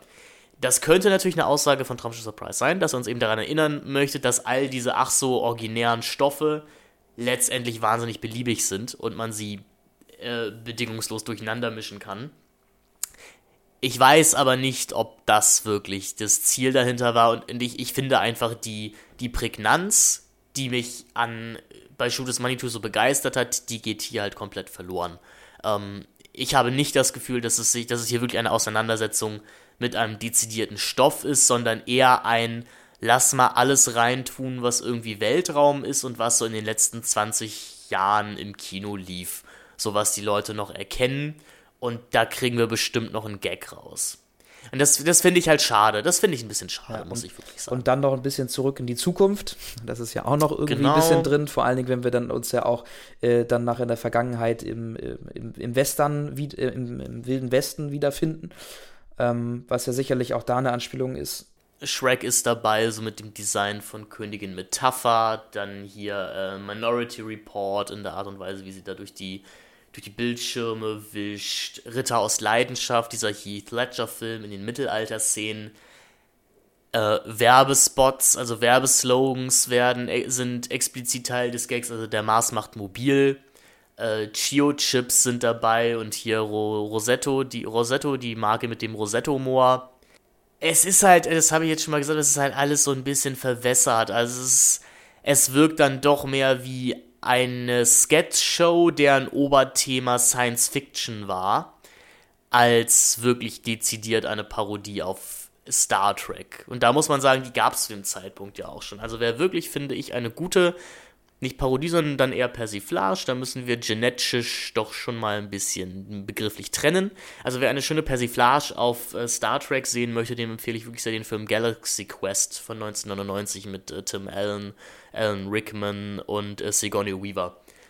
ähm, der, der zeigen kann, wie man, wenn man sich wirklich einem Thema verschreibt, wie man, wie es Bully ja beim Shooters Manitou auch gemacht hat, wie man sich an sowas abarbeiten kann. Es ist, äh, ich muss wirklich sagen, ich finde es ein bisschen schade, weil es doch hier und da einfach ein bisschen, es ist ja auch nicht direkt faul, aber es ist, ich habe das Gefühl, in der Traumschiff Surprise steckt wesentlich weniger Hirnschmalz, einen funktionierenden, auch in sich geschlossenen Film zu machen, als beim Schuh des Manitou. Definitiv. Obwohl ich, obwohl ich äh, den Anfang immer noch, immer noch sehr schön finde. Und da, also ich finde schon, dass es funktioniert, dass diese Handlung irgendwie abschließt. Ja. Aber, ja. aber, aber alles, aber alles zwischendrin fällt so ein bisschen auseinander. Also du hast halt. Es ist halt komplett egal. Also so, dass die jetzt im Wilden Westen sind oder im Mittelalter, das hat halt absolut keine Bedeutung. Genau, das Also die, ist die könnten, beliebig. die hätten auch im alten Ägypten sein können. genau, und es ähm, hätte keinen Unterschied gemacht, ja. Genau. Definitiv. Also und da, da fängt es dann halt wieder an, äh, wie in Episoden, also wie Episoden, wie Sketch-Episoden äh, zu wirken. Darüber hinaus, Till Schweiger ist wirklich sehr, sehr lustig hier, finde ich. Ich muss ja auch sagen, ich, ich habe grundsätzlich irgendwie dann doch recht wenig gegen Schweiger. Also ich mag seine Filme nicht. Aber man, man muss ihm irgendwie zugutehalten, dass er halt das durchzieht, was er tut und dass er sich ja hier auch nicht zu fein ist, gehörig über sich selber zu lachen. Ich finde, der Film funktioniert schon am besten als Till Schweiger-Parodie. Ähm, weil, weil das tut er ja hier. Er, er, er, er parodiert halt das, wie, glaube ich, er sich selber auch gerne gesehen hat äh, zu dieser Zeit. Also auch so ein bisschen, das ist ja auch die Zeit, wo er dann anfängt, so ein bisschen nach Hollywood rüber zu schielen. Also so als diesen Action-Helden, der aber ein bisschen tump ist. Und wie gesagt, dieser Spruch mit Mein Name ist Till Schweiger, ich bin Schauspieler und verdiene, äh, verdiene mit meinem Geld. Ist es nicht viel, aber es reicht für zwei Wochen Cluburlaub im Jahr. Ist immer noch ein goldener Spruch. Ich weiß, es ist auch ein Gag, den meine Eltern mir damals erklärt haben. Weil ich glaube, ich habe einfach drüber gelacht, dass er Till Schweiger sagt, weil er heißt ja Rock in dem Film. Rock, Und ich dachte, das Rock so fertig Verruf. aus, nix weiter. Ne? Und ich dachte, Till Schweiger wäre so ein verhohne piepelnder Name oder sowas. So. Und Also dir darüber war nicht ich mehr klar, dass es Till Schweiger ist. Nein, ey, war dir mit fünf Jahren klar, wer Till Schweiger Nee, ist? ich habe den Film auch nicht mit fünf Jahren gesehen. Also mit fünf oder sechs. Und ich glaube, meine Eltern waren überrascht, dass sie, weil sie dachten, ich hätte den Gag verstanden. Und ich habe dann gesagt, nein, das ist so ein lustiger Name. Und dann meinte meine Mutter, ach so, nein, aber das ist wirklich der Schauspieler Till Schweiger. Und der Witz ist, der verdient sehr, sehr viel Geld. Also das ist auch mehr als für zwei Wochen Cluburlaub im Jahr. ähm, und äh, wir können kurz zum Lieblingsgag meines Vaters kommen. Und ich weiß auch nicht warum. Ähm, es gibt ja diesen Moment, also das, das Imperium äh, bedient sich äh, ein paar Spione, um, äh, den, um rauszufinden, was auf der Erde so passiert. Und äh, die haben bei der Firma Rent a Spy, äh, sind sie Kunde. Und äh, irgendwie senden die so ein bisschen minderwertige Qualität, was jetzt ähm, kein Kommentar auf die Hautfarbe des, des Spions sein soll, überhaupt nicht. Der ist nicht so kompetent einfach. Es stellt sich nicht so an, wie das Imperium sich das vorgestellt hat, also schickt man den Spion wieder zurück, aber es gab halt ein Werbegeschenk, nämlich einen Kaktus. Äh, und den behält man. Und das fand, findet mein Vater bis heute wahnsinnig lustig und er erklärte mir, weil ich habe ihn dann gefragt, warum er das so lustig findet. Er erklärte mir, naja, also auf der einen Seite sieht der Kaktus aus wie ein Penis. Und zweitens, Finn, irgendwann bist du erwachsen und wirst Werbegeschenke bekommen zu Produkten, die nicht funktionieren. Und das Werbegeschenk ist das Beste daran. Also der Kugelschreiber, den du bei der Messe mitbekommen hast, ist dann besser als das Messeprodukt. Deswegen bis heute, bis heute der Kaktus, den, den wir nicht zurückschicken. Liebe ich. Ja, es ist auch, ist auch einfach ein Hammer. Aber ähm, äh, gerade Stichwort Pimmel. Äh, mir ist aufgefallen, wenn du dich darauf konzentrierst, was so alles Ja. nach Pimmel aussieht, dann Ah, findest du meinst du, da diesen sind sehr Film- viele fallische, sehr viele fallische Elemente in dem Sehr Film? viele Pimmel in diesem Film. Ich finde es schön, dass du dich noch bemühst, äh, dafür den Ausdruck Phallus äh, zu nutzen. Ich würde einmal sagen, siehst Also, man, viel stimmt, uns, uns Pimmel. hat er keine Bezug. Wir können das, das Niveau können wir jetzt auch in der Tür abgeben. Pimmel. Ja. Ficken, Nee, also, Bumsen, hahaha. Mir ist es dann irgendwie aufgefallen. Ich will, auch, ich, will, ich will auch mal so einen Explicit Tag haben bei den Podcasts. Ich, ich bin ein bisschen traurig darüber, dass wir hier immer jugendfrei unterwegs sind, auch laut Artchens und so. Sind wir das? Waren wir das jemals? Ja, also wir, ich, glaube, ich glaube, wir sind jugendfrei bei iTunes. Wird das irgendwie kontrolliert? Weil wir können es noch ausprobieren. Pass auf, ich sag mal eben kurz ein paar. Nein, okay, mach- ich mach das jetzt mal nicht. Aber, aber man, man fliegt, man fliegt halt äh, irgendwann gegen Ende des Films nochmal äh, durch den Weltraum und irgendwie siehst du da überall so kleine Raumstationen, die so, die halt wie so ein umgekehrtes Kreuz aufgebaut sind. Ähm, und so nach oben zeigen. Und das, also da, wieder, da fand ich dann halt wiederum so dieses, die ganzen Phallus-Symbole, dann ja doch wieder die, die Potenz des Imperiums, irgendwie, die da, wo da ein Kommentar drauf ist, äh, drauf gegeben wird. Ähm, das fand ich dann wiederum irgendwie spannend. Also das, das ist, geht halt doch schon irgendwie auch wieder um Männlichkeit. Allerdings, ich finde, man merkt auch ein bisschen auf positive Art und Weise gehen den Leu geht den Leuten hier so ein bisschen ihr Ego durch. Also wir haben äh, aus der Hauptcrew, also Herbig und Rick Cavanian spielen alle mindestens Doppelrollen. Äh, wenn, wenn nicht sogar Dreifachrollen. Das ist natürlich auch irgendwie in so einer großen Monty Python-Tradition oder vielleicht sogar so einer Peter Sellers-Tradition. Es wirkt aber, ich, finde ich, irgendwann auch schon ein bisschen störend. So. Ähm, beim, beim Schuh des Manitou fand ich es irgendwie noch charmant. Da, da macht man sich teilweise auch so ein bisschen über dieses, ähm, diese Doppelprojektion von einem Schauspieler lustig. Ich glaube, hier ist es tatsächlich wirklich so ein bisschen, guck mal, was wir können. Und hey, wie gesagt, es, ist, es funktioniert ja auch. Und beim, beim Schuh des Manitou ist es ja eben auch explizit so, dass das, ne, Abahachi Winnetouch ja eben auch Zwillings, Zwillingsbrüder sind. Und, ähm, und bei Traumschiff Surprise ist es dann ja wirklich einfach nur noch verschiedenste Rollen und Rick Cavanian taucht eigentlich mehr oder weniger in jedem Bild irgendwie auf. Genau, hier ist es halt einfach nur der, der Beweis des Skills. So, das guck mal, was wir können. Und das hat ja auch irgendwas Charmantes, so, aber ach, es reißt einen halt hier und da doch ein bisschen raus. Also, ich, ich finde auch Traumschuss, es ist jetzt vielleicht ein komisches Kriterium an diese Filme, aber ich konnte Schuh des Manitou als Film deutlich ernster nehmen als, als Traumschuss Surprise. Und ich, ich muss halt leider auch sagen, also ich, ich habe auch wieder gelacht. Ich, ich habe so einen Lachcounter geführt für alle Filme. Äh, bei Erkan und Stefan habe ich einmal gelacht. Bei, bei Schuh des Manitou habe ich fünfmal gelacht. Äh, und bei diesem Film habe ich viermal gelacht. Das war noch alles Lacher von Herzen. Aber äh, man kann nicht abstreiten, dass halt Traumschiff Surprise eine ganze Ecke platter ist als, äh, als Schuh des Manitou. Also wie gesagt, nach, nach, äh, das hat man ja vielleicht in unserem Gespräch auch gemerkt, nach hintergründigen oder kommentierenden Gags, was ja irgendwie auch der Sinn eine, einer Parodie sein sollte, muss man hier schon suchen. Weil eigentlich sagt man ja auch so, ein, so, ein, so eine Parodie, wenn du die gesehen hast, kannst du das Ursprungsmaterial eigentlich nicht mehr ernst nehmen. Und ich würde schon sagen, man kann Winnetou, nachdem man Schuh des Manitou gesehen hat, schwerlich ernst nehmen, weil da wirklich sehr dezidiert die Mechanismen dieser Filme äh, aufs Korn genommen werden.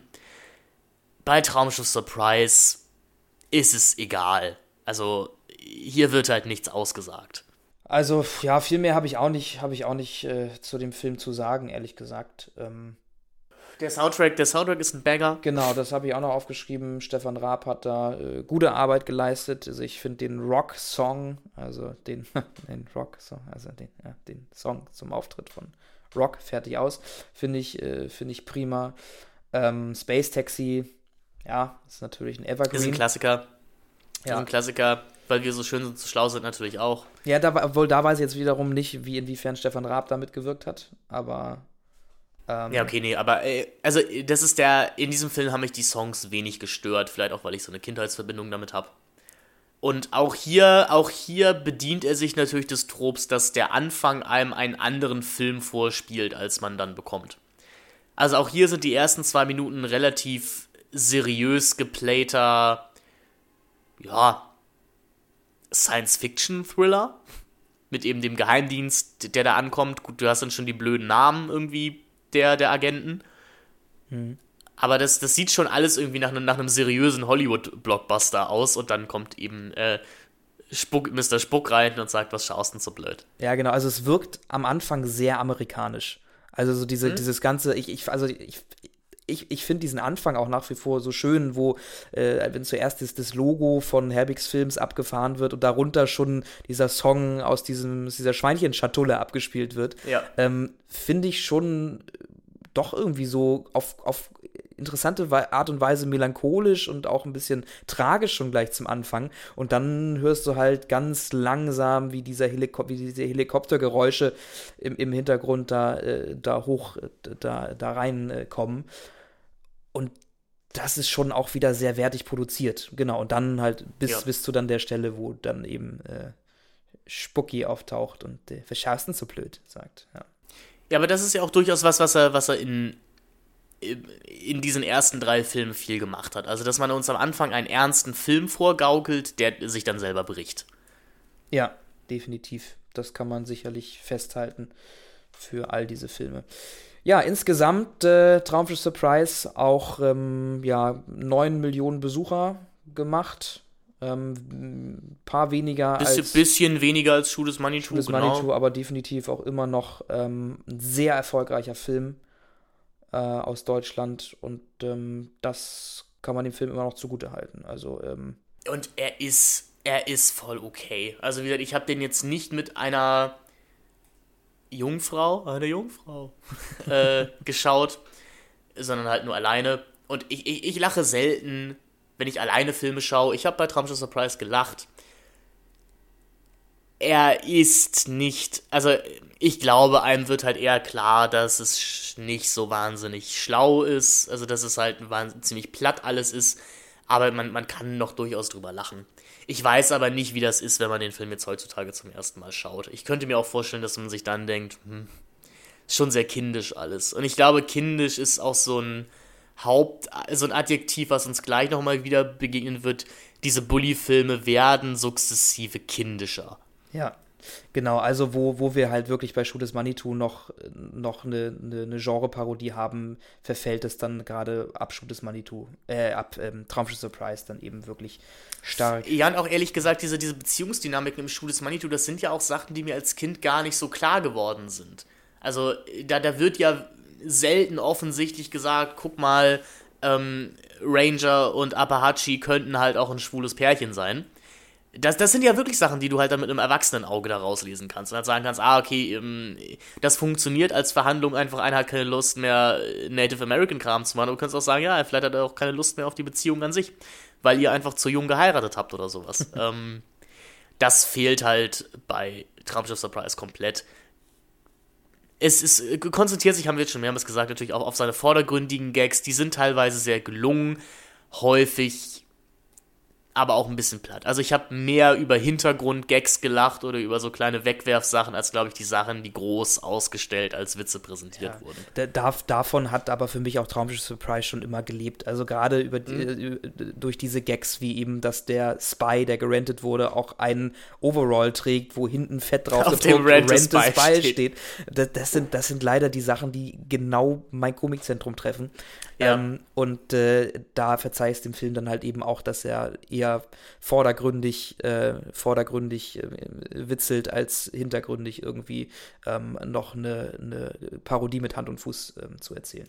Deswegen zum Abschluss, ich weiß, es sind viele Sachen, wo ich auch gar nicht weiß, warum, aber die auch tatsächlich Teil in meinen Sprachgebrauch gefunden haben, sind. Was hast du uns denn heute mitgebracht, John? Räumerdeckenboss. Oh, das ist ja toll! Ähm, Ja, oder, bis, bis, heute, bis heute ein Brüller? ja, oder auch, äh, sollen wir noch was von der Tanke mitbringen? Genau. Sollen, sollen wir noch was von der Tanke mitbringen? Genau, was könnten sie wohl damit weinen? Ja, vielleicht eine verschlüsselte Nachricht. Ja, und na, natürlich, also die, äh, diese, die Miss Waikiki-Wahl an sich ist schon ein ganz netter Aufhänger mit, ähm, wo, so, wo es so ein bisschen auf die Bürokratieebene geht, dass eben auch das, das Traumschiff Surprise eine Behörde ist, die am liebsten nicht arbeiten wollen. Aber, aber, aber Herr, Benk, Herr, Herr, ist- Herr Benkert, Sie haben ein Problem. Sie haben einen Marderschaden. Ja, das ist dann wieder. Ja, ist okay. Es ist okay, ist okay. Den finde ich leider auch, aber auch sehr lustig. Also ich Wenn du bin dir, halt wenn du dir vorstellst, dass, dass, dass ein scheiß Marder in so einem riesen Ja. Pimmelraumschiff ein Kabel Ja, das ist natürlich ein Problem. Das ist natürlich ein Problem. da, da musst du erstmal musst du erstmal den Kammerjäger rufen. Wir, wir, alle, wir alle wissen, wie teuer das ist, wenn Marder dir beim Auto was durchbeißt. Ja, das ist, ist ein Problem. Es ist ein Problem Ich, des ich, ich kleinen habe ich hab ja früher, ich habe ja früher auf Finkenwerder gewohnt, das war immer Marder City, das hat mir vorher keiner gesagt, äh, bis, bis ich dann das erste Mal halt bei der, bei der äh, Inspektion war und äh, der, der Mechaniker mich auch so fragte, ja, da war ja ein Marder bei Ihnen im Auto, Wohn, Sie wohnen nicht zufällig Finkenwerder, ne? da war ich so, doch, ja, kennt man ja. Ja. Ja, und also wie gesagt, al- allein, und das hat mich wirklich sehr laut loslassen, war halt, äh, wenn, wenn die Erde das Traumschiff, äh, die, die, die Surprise kontaktiert und sagt, es geht nur das Band ran. Sie erreichen uns montags und mittwochs zu unseren Geschäftszeiten. Das sind, das sind halt die schönen Momente, wo du halt auch merkst, dass es eben hier Deutsche sind, die den Weltraum kolonialisiert haben. Also man, man hat gewisse, gewisse Sachen hat man sich einfach bewahrt. Ja, ja. Tradition bleibt. Wie auch Tradition. die Tatsache, das ist natürlich ein Gag, den Bully damals nicht voraussehen konnte, aber dass auch immer noch mit dem Fax gearbeitet wird. Also, dass, dass die deutschen Behörden auch immer noch mit dem Fax arbeiten. Ja. Das, ist, das, ist, das ist ein Gag, der lustiger geworden ist in der Zeit. Ich glaube, 2004 hat man einfach nur gedacht, hö, hö, ein Fax bei Star Trek. Und jetzt denkst du dir, ja, genauso sieht es halt heutzutage bei deutschen Behörden immer noch aus. Ich, ich erinnere mich an einen Dreh, den wir mit einer Partnerstadt hatten, wo die Mail-Kommunikation nicht funktioniert hat. Und ähm, unsere, die Ansprechpartnerin da in der Stadt ähm, am Telefon zu mir meinte, Herr Benkert, können Sie mir das sonst als Fax schicken? Und du dann du gesagt hast, äh, Faxgerät bei mir, schwierig. Obwohl, wir haben ja sogar eins. Aber dafür hättest du dann erstmal hättest Ja. du dann erstmal nach Steinkirchen fahren müssen. Ja, ich glaube, damals existierte, ich glaube, damals existierte das Steinkirchenbüro auch noch gar nicht. Na, dann hättest du hinter die Tankstelle in York fahren müssen. Noch schöner. Noch schöner als äh, Traumschiff Ja, Surprise. Im Großen und Ganzen hätte ich jetzt auch nochmal gesagt, also wie gesagt, handwerklich finde ich den Film einfach nach wie vor äh, top. Ähm, da auch nochmal, ich, ich durfte ja das Bulliversum tatsächlich besuchen. Ähm, Ja. Und äh, da haben wir, äh, durfte man in so einer kleinen Rundführung tatsächlich auch ein, zwei Szenen aus Traumschiff Surprise nachspielen, auch in, äh, in dem Kostüm. Man durfte. Ja, man, ja, man durfte und es wurde sogar gefilmt. So, und ich habe mich, ich glaube, ich war Spucki. Ich habe dann so ein, so ein lilanes, so ein lilanes äh, Shirt gekriegt und dann noch mit zwei anderen Leuten. Dann haben wir auf so einem Teleprompter den Text bekommen und dann haben wir das eben gespielt. Und dann saßen wir da zusammen im, im Space Taxi und haben zwar nicht den Space Taxi Song gesungen, aber haben dann eben ähm, den Dialog da aus dem Space Taxi geführt. Und ich weiß gar nicht, ob das sogar gegengeschnitten war mit den Aussagen von Till Schweiger, das weiß ich gar nicht genau. Auf jeden Fall existiert irgendwo in den Untiefen der Schränke meiner Eltern noch diese DVD von, äh, von dieser Führung. Ich muss die nochmal irgendwie rauskramen. Es, es wird mich tatsächlich brennend interessieren, äh, wie das aussieht und wie, äh, wie wunderschön ich als 13-Jähriger aussah. Ja, Leute, also ähm, ihr wisst, was ihr zu tun habt. Kommt auf unsere Patreon-Seite, spendet uns Geld und vor allem ähm, bewertet uns positiv bei iTunes, Spotify und Co. und hinterlasst Rezensionen und vielleicht, ganz, vielleicht, Vielleicht. ganz vielleicht dürft ihr dann irgendwann mal Moritz im Traumschiff Surprise sehen. Und das wollen wir alle sehen. Ich hab Bock, also ich hab jetzt schon Bock. Ja, ja, kann ich verstehen. Mach jetzt mal meine Hose auf bei dem Gedanken. Ui. Also ich, ich habe von unserem PR-Berater auch gehört, dass wir ein bisschen sexier werden müssen und dass wir halt auch häufiger erwähnen sollen, dass wir gerade nackt podcasten. Ja, weil das, weil da finde ich dann auch immer spannend, was, was passiert dann im Kopf der Zuhörenden? Ne? Ist das eine Abneigung? Ist das eine Zuneigung? Werden wir tatsächlich nackt imaginiert oder ähm, möchte man sich das einfach gar nicht vorstellen? Ähm, Ja, das sind jetzt Leute traurig, weil sie jetzt wissen, dass wir vorher nicht nackt aufgenommen haben. ja. Traurig ist auch der Yeti, Lissy und der wilde Kaiser. Ja, ja, ist er das? Ja, das können wir ja in der Inhaltsangabe klären. Was sagt die denn? Sagt die überhaupt irgendwas zu dem Yeti? Ähm, wollen wir zur, zu Lissy kommen? Ich, sag- ich würde ich würd sagen, wir kommen jetzt einfach mal zu Lissy. Die Zeit Lass ist ja uns mal auch zu Lizzie kommen. vorangeschritten. Wir, Inhaltsangabe. wir essen zeitig. Kaiserin Lissy und ihr Gatte Franz leben glücklich in ihrem eigenen Königreich. Doch eines Tages wird die lebenslustige Kaiserin von dem arroganten Yeti entführt, welcher vom Teufel persönlich dazu angestiftet wird, da dieser die Kaiserin für sich selbst haben möchte. Franz und seine Entourage machen sich daraufhin auf die Suche nach der entführten Lissy. Währenddessen lernen sich Lissy und der Yeti immer besser kennen und befreunden sich miteinander. Doch noch immer steht der Teufel hinter dem Plan, der die junge Kaiserin auf jeden Fall besitzen möchte. Das ist einer der Filme, für die wir sehr viel Aufwand auf uns nehmen mussten, um sie sehen zu können. Ähm, denn man muss ja sagen, dass äh, sowohl, also Erkan und Stefan ist bei Join Plus verfügbar. Dafür haben wir eine Probemitgliedschaft bei Join Plus abgeschossen. Das ist auch, das ist auch ein Satz, wo dein Date wegrennt, wenn du ihr das sagst. Ähm, nein, aber ein Großteil der Bully-Filme sind ja tatsächlich einfach auch im Stream verfügbar, teilweise auch im For Free, also in, in, im Flatrate-Stream. Lissy und der wilde Kaiser, ne? der ist nirgendwo. Den kannst du nicht mal für Geld leihen. Das heißt, wir mussten, also wir, wir mussten für ein paar Filme eine Medimobs-Bestellung aufgeben in dieser großen Retrospektive. Und ich kann jetzt nicht so stolz und Hauptes verkünden, dass ich zweimal Lissy und der wilde Kaiser besitze. Beziehungsweise einmal besitzt du ihn, aber ich musste diesen Film natürlich zweimal kaufen auf DVD, damit wir ihn beide sehen konnten. Denn, äh, also es tut mir leid, Leute, auch wenn ihr jetzt nach dieser Besprechung richtig Bock haben werdet, Lissy und der wilde Kaiser zu schauen, ihr müsst euch leider die DVD kaufen. Ist nicht so teuer, für 2,50 seid ihr dabei. Wenn ihr GenießerInnen seid, könnt ihr natürlich auch für 25 Euro die Blu-ray kaufen. Ähm, daran merkt man aber, glaube ich, auch die allgemeine Beliebtheit dieses Filmes. Ja, aber ich meine, man hat dann ja auf der DVD wenigstens äh, noch das Argument, äh, auch ähm, sich den Film mit Bully zusammen anzugucken. Äh, ich habe es immer noch nicht geschafft, mir ja, ich habe es gemacht und es ist fast lustiger. Es ist fast lustiger als der Film an sich. also guckt ähm. euch die Version mit Bully zusammen an und äh, nicht vielleicht den. Ja, also es, es, ist ein Animationsfilm, was glaube ich schon immer ein Traum von Bully war, also halt mal einen Animationsfilm zu machen. Und ich, ich finde es bei Animationen immer sehr schwer, da auch zeitlich zurückzublicken. Ich glaube, für 2007 ist das schon in Ordnung. Also mich hat das sehr viel so von der Qualität her an die Ice, Ice Age-Filme erinnert. Ähm, aber es ist halt auch der Film von diesen ganzen, den ich am wenigsten gesehen habe. Ich glaube, ich habe den einmal im Kino gesehen und einmal, ich glaube, wir hatten auch die DVD bei uns zu Hause. Ich habe den einmal im Kino gesehen und einmal auf DVD und das war's. Das heißt, ich wusste nichts mehr von diesem Film, bis auf so ein paar Grundpfeiler, weswegen ich am Anfang wirklich auch laut gelacht habe über Witze, die ich damals nicht verstanden habe. Das ist aber alles in den ersten 15 Minuten und nach 15 Minuten saß ich schweigend vor meinem Fernseher und dachte mir, hm, ich bin jetzt 24, so. Andere Menschen bereisen den Himalaya. Ich habe einen Podcast, in dem ich über Lissy und der wilde Kaiser spreche. Wer sieht jetzt wie ein Gewinner aus Mareike aus der 10b, hä? Ja, also dabei finde ich, fängt der Film eigentlich recht vielversprechend an. Also gut, wie gesagt, ja. über den, über den Animations- Findest Film, du, er äh, fängt äh, Stil, vielversprechend Stil, an. Ja, über den Animationsstil kann man ja sowieso streiten. Da gibt es ja sogar, finde ich, aber auch ein, zwei sehr äh, markante Ice Age-Referenzen auch. Im, Im filmischen Text. Genau, gibt es ein paar ähm, starke äh, Ice Age-Referenzen.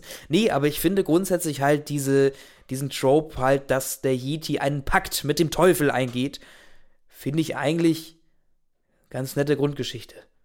So. Aber ja, da könnte man jetzt natürlich die Frage stellen, was hat denn das eigentlich mit Sissy zu tun, lieber Bully? Und dieser Film ging los und ich dachte mir, das ist doch Shrek. Also diese ganze Anfangssequenz mit äh, Waldemar Kobus, der den Yeti spricht und wie er sich da verhält, das ist halt eins zu eins Shrek. Und Shrek war da auch schon sieben Jahre alt. Und da dachte ich mir schon, ha, das ist irgendwie lame. Und dann hast du Badesalz als Stimme des Teufels, beziehungsweise halt Gerd Knebel als Stimme des Teufels und Henny Nachtsheim, also halt das Badesalz-Comedy-Duo, als eben der Teufel. Und da dachte ich mir auch, also Leute, Badesalz waren jetzt ja in den 90ern ein großes Ding. Kannst du damit wirklich Ende der 2000 auch noch jemandem hinterm Ofen hervorlocken? Weil es wird ja auch auf der DVD groß angepriesen, dass Badesalz mit dabei sind. Die Badesalz. Und Lissy und der wilde Kaiser war so ein Film, wo ich das Gefühl hatte, dass er das so 2000 geschrieben hat und dann im Schrank vergessen hat. Weil auch ein Großteil der Referenzen, die dann hier über Sissy hinausgehen, es ist alles so wahnsinnig uncool, in Anführungszeichen. Also, was heißt uncool, aber es, ist, es gibt irgendwie Witze auf Titanic, auf Kabarett, ähm, auf Snowboarding. Es wird dieser eine äh, Wrigley's Kaugummi-Werbespot nachgespielt also die Halbwertszeit von Lissy und der wilde Kaiser ist sehr, sehr kurz. Also ich hatte beim Gucken häufig das Gefühl, dass das bestimmt eine Referenz auf irgendwas ist, aber dass es viel zu tagesaktuell 2007 war oder sogar noch früher, als dass ich es jetzt noch verstehen würde. Ja, und ich finde auch, dass viele Gags so auch schon in Traumschiff Surprise oder Schuh des Manitou ja. passiert sind. Also ich erinnere mich nur an, die, an den Glocken-Gag, der ist halt so exakt schon in Schuh des Manitou. Ähm, und, und, lustiger. Genau, und lustiger. Und es gibt einige solcher Gags in Lissy und der wilde Kaiser. Und dann, finde ich, ähm, kommt einem Lissy und der wilde Kaiser auch immer so vor wie ein Best-of an äh, von Animations-Slapstick. Filmen. Ja, Genau, Filmen, aber genau. vor allen Dingen Animations-Slapstick. Also es ist halt diese, diese ganzen, diese ganzen Animationsklassiker irgendwie so, gut, der Gag, den ich jetzt beschreibe, ist nicht in Lise und der wilde Kaiser drin, aber würde, hätte mich auch nicht gewundert, wenn er da drin ist. Aber zum Beispiel, da ist ein Auto, das will nicht anspringen und dann wird da die ganze Zeit probiert und rumgetüftelt und das Gas gedreht, das Gas gedreht und das fährt nicht los und dann auf einmal, bob, wie aus dem nächsten, pff, fährt dieses Auto mit Karacho los und knallt gegen die Ich meine, in nächste Wand. Teilen gibt es das ja. Es, es gibt diesen äh, Rollstuhl, den man aufziehen kann. Ja, genau. So, und dann, ja, Genau. ja, okay. Ja, Also ja. das- ja. Genau, so ein bisschen eine Anspielung darauf. Aber ich finde, dieser Film besteht wirklich nur aus diesen profanen Animationsgags. Und das reicht mir nicht. Genau, und auch so Schmerz ist halt keine, keine Kategorie mehr. Also man, man wir, also so Objekte haben kein Gewicht mehr irgendwie für den menschlichen Körper. Ähm, also man, man, man kann man kann Amboss auf den Schädel bekommen, man kann mit Golfbällen abgeworfen werden, man kann irgendwie eine Nadel in die Brust bekommen. Das ist alles egal. So, es ist halt alles äh, Slapstick. Und nichts gegen Slapstick. Slapstick kann ja sehr lustig sein. Aber ich fand, empfand diesen Film halt auch so wahnsinnig überdreht. Also ich hatte das Gefühl, ich bekomme ADHS beim Gucken dieses Films. ähm, und da muss ich halt sagen, Lissy und der wilde Kaiser ist irgendwie per Definition ja ein Kinderfilm. Und da ist ja auch nie, überhaupt nichts Schlechtes dran. Irgendwie, also cool, wenn Bully sagt, ich will einen Kinderfilm machen. Aber die Gags, die gemacht werden, gehen halt eigentlich alle komplett über die Häupter von Kindern rüber. So, weil wir haben, wir haben sehr viele Witze über Prostitution sehr viele Witze über Geschlechtskrankheiten oder Krankheiten an sich. Also allgemein, wir haben sehr viel, sehr, sehr viele Sex-Gags. Ich würde fast sagen, jeder Satz, diesem, fast jeder zweite Satz in diesem Film ist irgendeine Sexanspielung. Und das ist dann, ich will nicht sagen, dass es für Kinder ungeeignet ist, aber das verstehen die halt nicht. Ähm, würde ich, also würde ich jetzt einfach mal meinen. Ich habe ihn ja auch im Kino gesehen und ich frage mich jetzt rückblickend auch über was ich gelacht habe. Also natürlich halt viel über das, man bekommt Golfball in die Eier. Also ich weiß nicht, ob das jetzt dezidiert als Gag hier probiert, aber das ist so ungefähr das Niveau, auf dem wir uns begeben, wie du es ja eben auch schon illustriert hast. Ähm, und es ist, die, die Stimmen sind natürlich alle wahnsinnig lustig. Und das ist, das war's dann, glaube ich, auch. Ich, Ähm. wie war das bei dir damals im Kino? Hast du den Film in 3D gesehen oder tatsächlich in 2D? Nee, ich, ich wusste auch gar nicht, dass der überhaupt in 3D war. Also das ist eine, also, nicht, also hier steht ein 3D-Animationsfilm, aber ich glaube, das meint halt eher, dass, dass der Film an sich dreidimensional ist und nicht, dass er in 3D gezeigt wurde, weil ich habe hier jetzt auch nichts dazu gefunden, dass der überhaupt in 3D ausgestrahlt wurde. Okay, weil das hätte ich jetzt noch so ein bisschen als Verkaufsargument gelten lassen. Ähm, also da, ich war, ich habe den Film damals nicht im Kino gesehen. Ich habe eben in diesem, ähm, als ich äh, im Bulliversum war mit meiner Familie damals 1982, ähm, gab es eben auch eine 5D-Vorstellung äh, von einer Mhm. Szene, die glaube ich auch so in dem Film selbst nicht existiert, aber äh, von einer Szene aus Lissy und der wilde Kaiser, wo man so ähnlich wie in Schuh des Manitou mit einer ähm, Lore durch ein Bergwerk fährt und das Ganze ist halt als Achterbahn angelegt. So, und dann sitzt du halt eben Ja. auf diesem ne, klassisch 5, äh, 5D-Kino, das kennt man sicherlich auch aus, aus anderen äh, Themenparks oder wie auch immer, ähm, wo man dann da durchgeschüttelt wird und äh, auch noch Wasser ins Gesicht gespritzt bekommt. Und da fand ich, hatte der 3D-Effekt irgendwie auch noch ganz gut funktioniert, der dann zusätzlich da auch noch war. Und deswegen hatte ich irgendwie immer gedacht, dass der Film auch als 3D-Film verkauft wurde. Weil 2007, wann kam Avatar? 2009. 2009, okay, dann noch später. Ich dachte, das wäre auch so ungefähr die Zeit gewesen, wo das 3D Ja, also klar, 3D, kam. 3G gab es ja schon vorher auch als Werbeargument. Also mir, mir fällt da halt vor allem hier dieser äh, My Bloody Valentine 3D ein. Der ist, glaube ich, sogar von 2007 oder sowas. Ähm, egal. Ähm, Nee, aber was ich, was ich da dann eben irgendwie spannend finde, ist äh, jetzt auch gerade auf die Slapstick-Elemente bei Lissy und der wilde Kaiser eingegangen, dass ich irgendwie finde, dass er bei, also dass Bully bei Shoot is Manitou irgendwie noch so ein Trendsetter war, ja fast. Also irgendwie was, was Neues gemacht hat, was das deutsche Kino auch so noch nicht kannte. Dann bei Traumschiff Surprise irgendwie irgendwie quasi das gleiche nochmal versucht hat und es ihm nicht so gut gelungen ist und er dann bei Lissy ja, da, da hat er sich selber abgefeiert. Einfach, ich glaube, da, da musste er halt auch niemand mehr was beweisen. Mit Traumschiff Surprise hat er halt einfach zementiert, ich, ich bin schon der Geilste. Ja, und bei List und der wilde Kaiser, und das, ich finde, das fällt auch auf, dass der, also Traumschiff Surprise war 2004 und List und der wilde Kaiser 2007. Bei List und der wilde Kaiser habe ich einfach das Gefühl, dass er sehr nostalgisch ist, sich, sich selber gegenüber, aber mhm. halt auch der ganzen ja, Filmproduktion, Animationsgeschichte oder, oder dem, dem Standard, den es mittlerweile gibt, da einfach schon mega hinterherhängt. Also er ist einfach nicht, also er ist nicht mehr innovativ. So, er macht nichts Neues mehr, sondern irgendwie das, was funktioniert hat und auch irgendwie das, was man schon aus allen anderen ähm, Filmen, die irgendwie was Neues mit ins Kino gebracht haben, kennt. Ne? Also es ist kein Anspruch mehr da, den ich bei Schuh Manitou noch irgendwie gefühlt habe. Das Ganze geriert sich ja als Sissy-Parodie hier. Und am Anfang ist es das durchaus auch und deswegen, wie gesagt, in dieser ersten Viertelstunde habe ich auch am meisten gelacht. Also ich dachte halt erst, okay, wir haben diesen faustischen Überbau mit dem Yeti und dem Teufel, die so den Teufelspakt schließen. Okay, also warum denn nicht?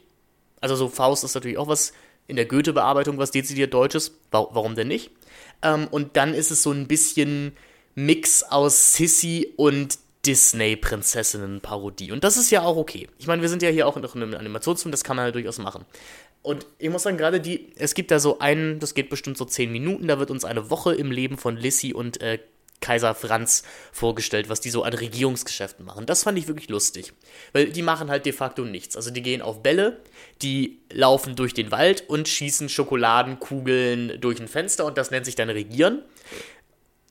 Und das fand ich als Kommentar gerade ja. dezidiert auf diese 50er Jahre Sissy-Filme nicht schlecht, weil es diese Lehre dieser Filme, wo dir ständig behauptet wird, dass hier gerade ganz, ganz relevante Dinge passieren würden, doch sehr gut ausstellt. Und eigentlich guckst du halt über drei Filme nur einer sehr talentierten Schauspielerin, nämlich Romy Schneider, und einem etwas weniger talentierten Schauspieler dabei zu, wie sie sich gegenseitig anschmachten und vom Film unterfordert werden.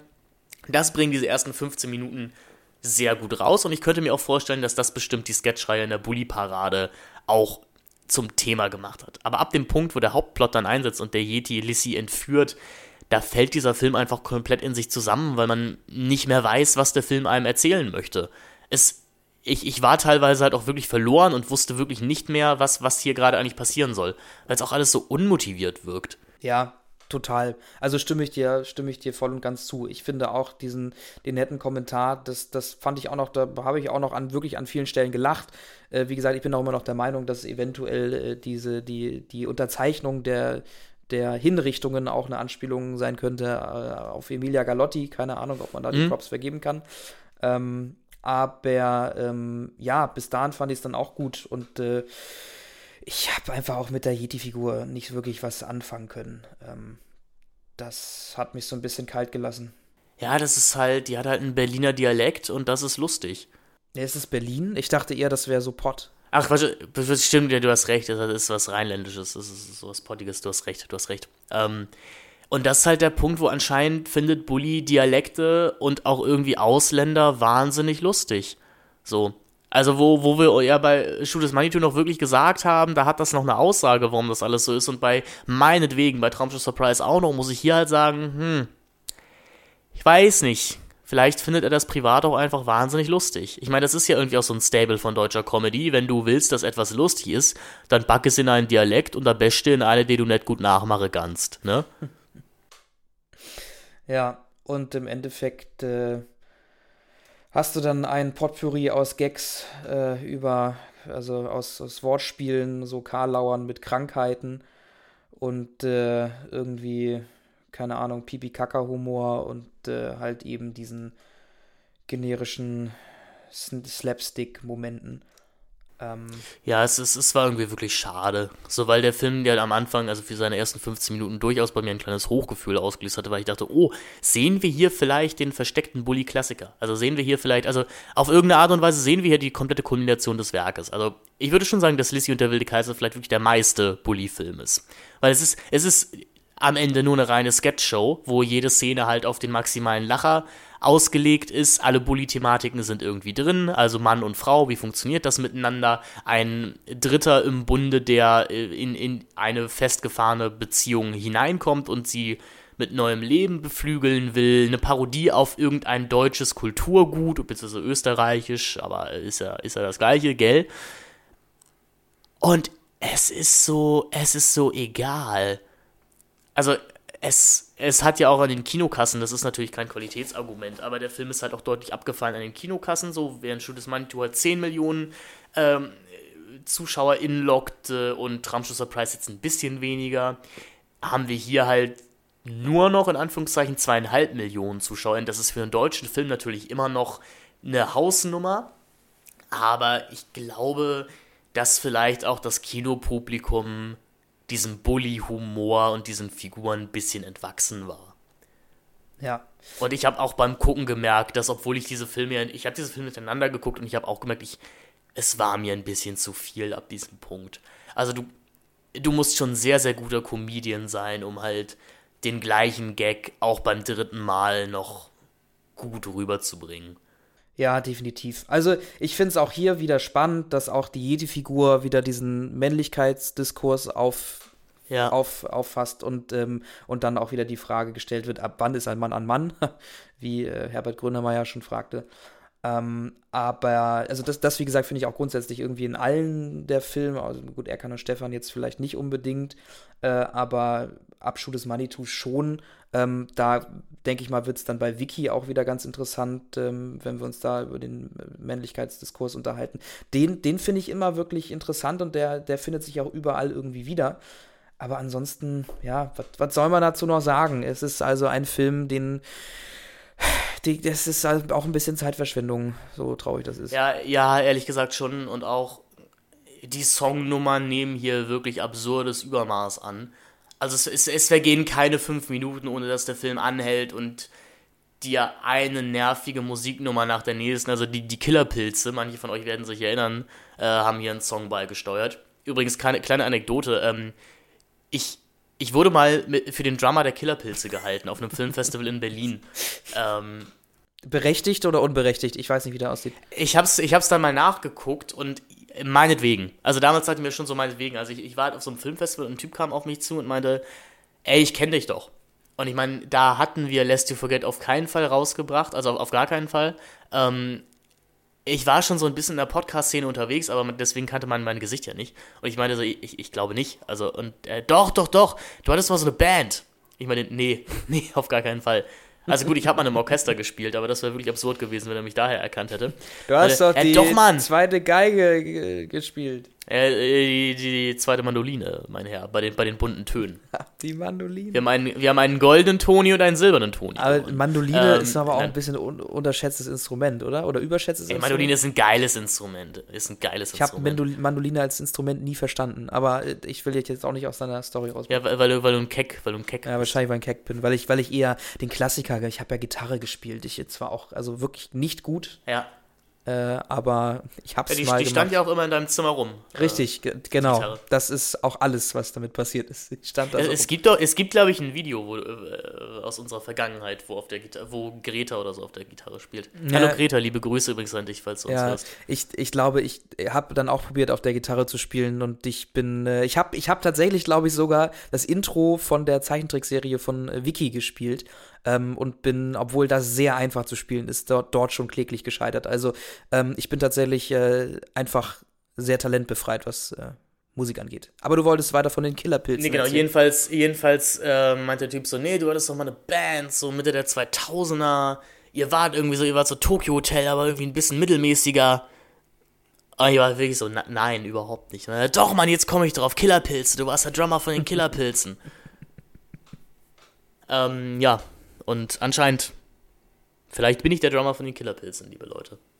Ja, aber es, es wissen einfach nicht mehr viele. Ja.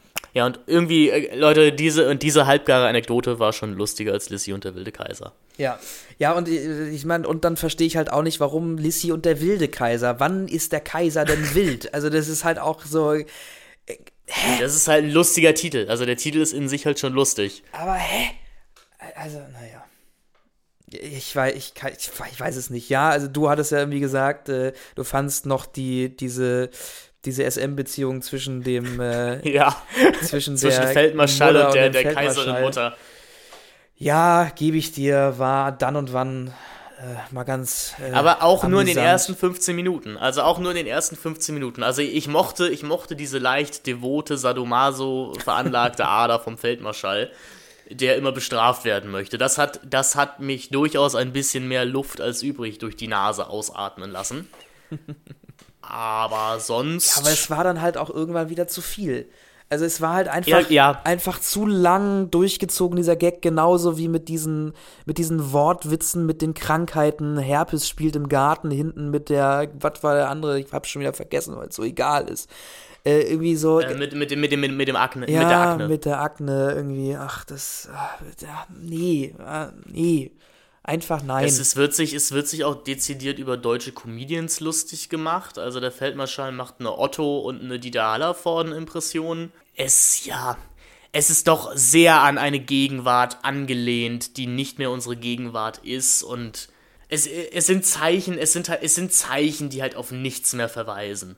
Also außer, außer auf sich selber. Genau, beziehungsweise halt auch immer so einen Effekt gefühlt hervorrufen wollen vom Publikum, äh, die dann das dann sagt, oh, aha, das, das kenne ich, Ja, da kenn ich. weiß ich, worauf Genau. sich das bezieht.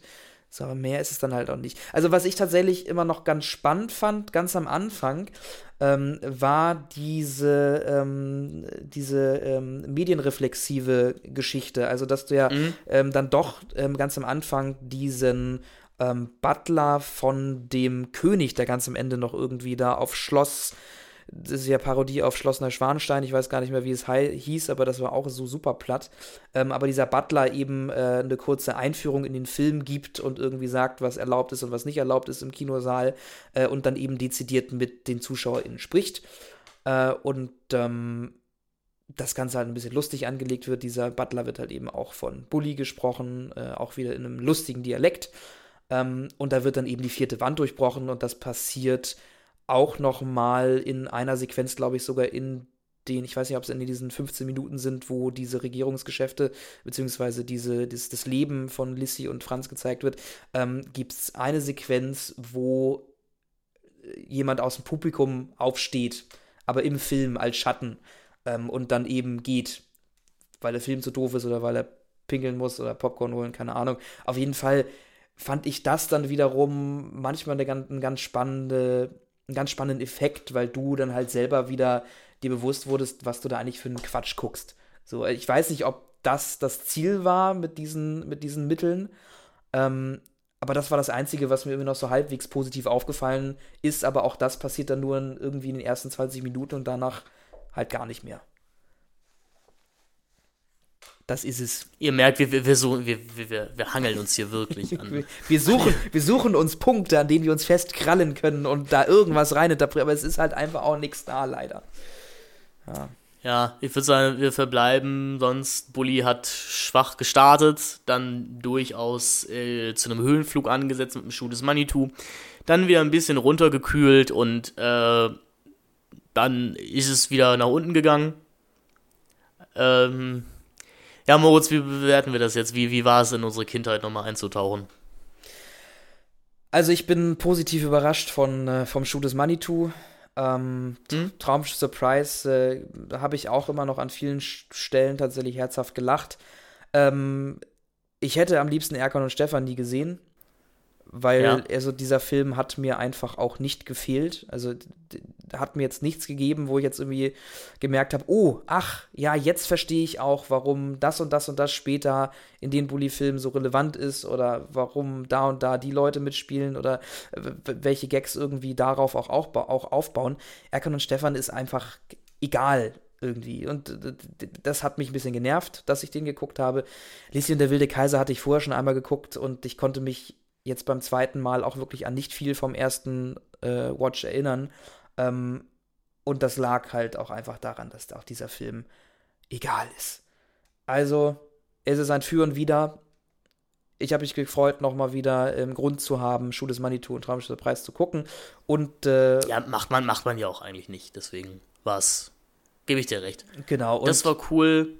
und irgendwie die Vergewisserung für einen selbst, dass der Schuh des Manitou und Traumschiff Surprise nicht so hochproblematisch sind, wie man sie vielleicht in Erinnerung hatte. Nee, also dem würde ich auch zugeben. Aber schreibt uns gerne, liebe HörerInnen, wie ihr das fandet. Sagt uns, warum wir woke Deppen sind, die keinen Humor mehr haben und über nichts mehr lachen können.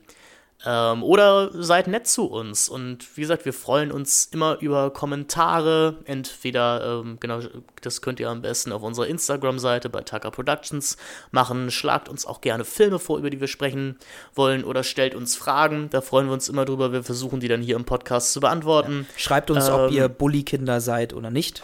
Genau, schreibt uns, ob ihr Bully-Kinder seid oder nicht und was euer liebster Bully-Film war, was euer unsterblichster, liebster Gag aus diesem Film war.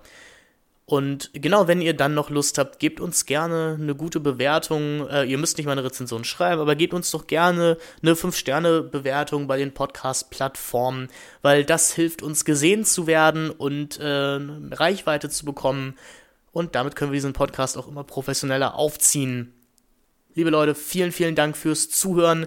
So, und ich würde sagen, jetzt holt sich nochmal jeder ein Eis und dann reiten wir alle los in den Feierabend. Bio. Ja, und jetzt noch schnell an die Sektbar, denn es ist noch Sekt da.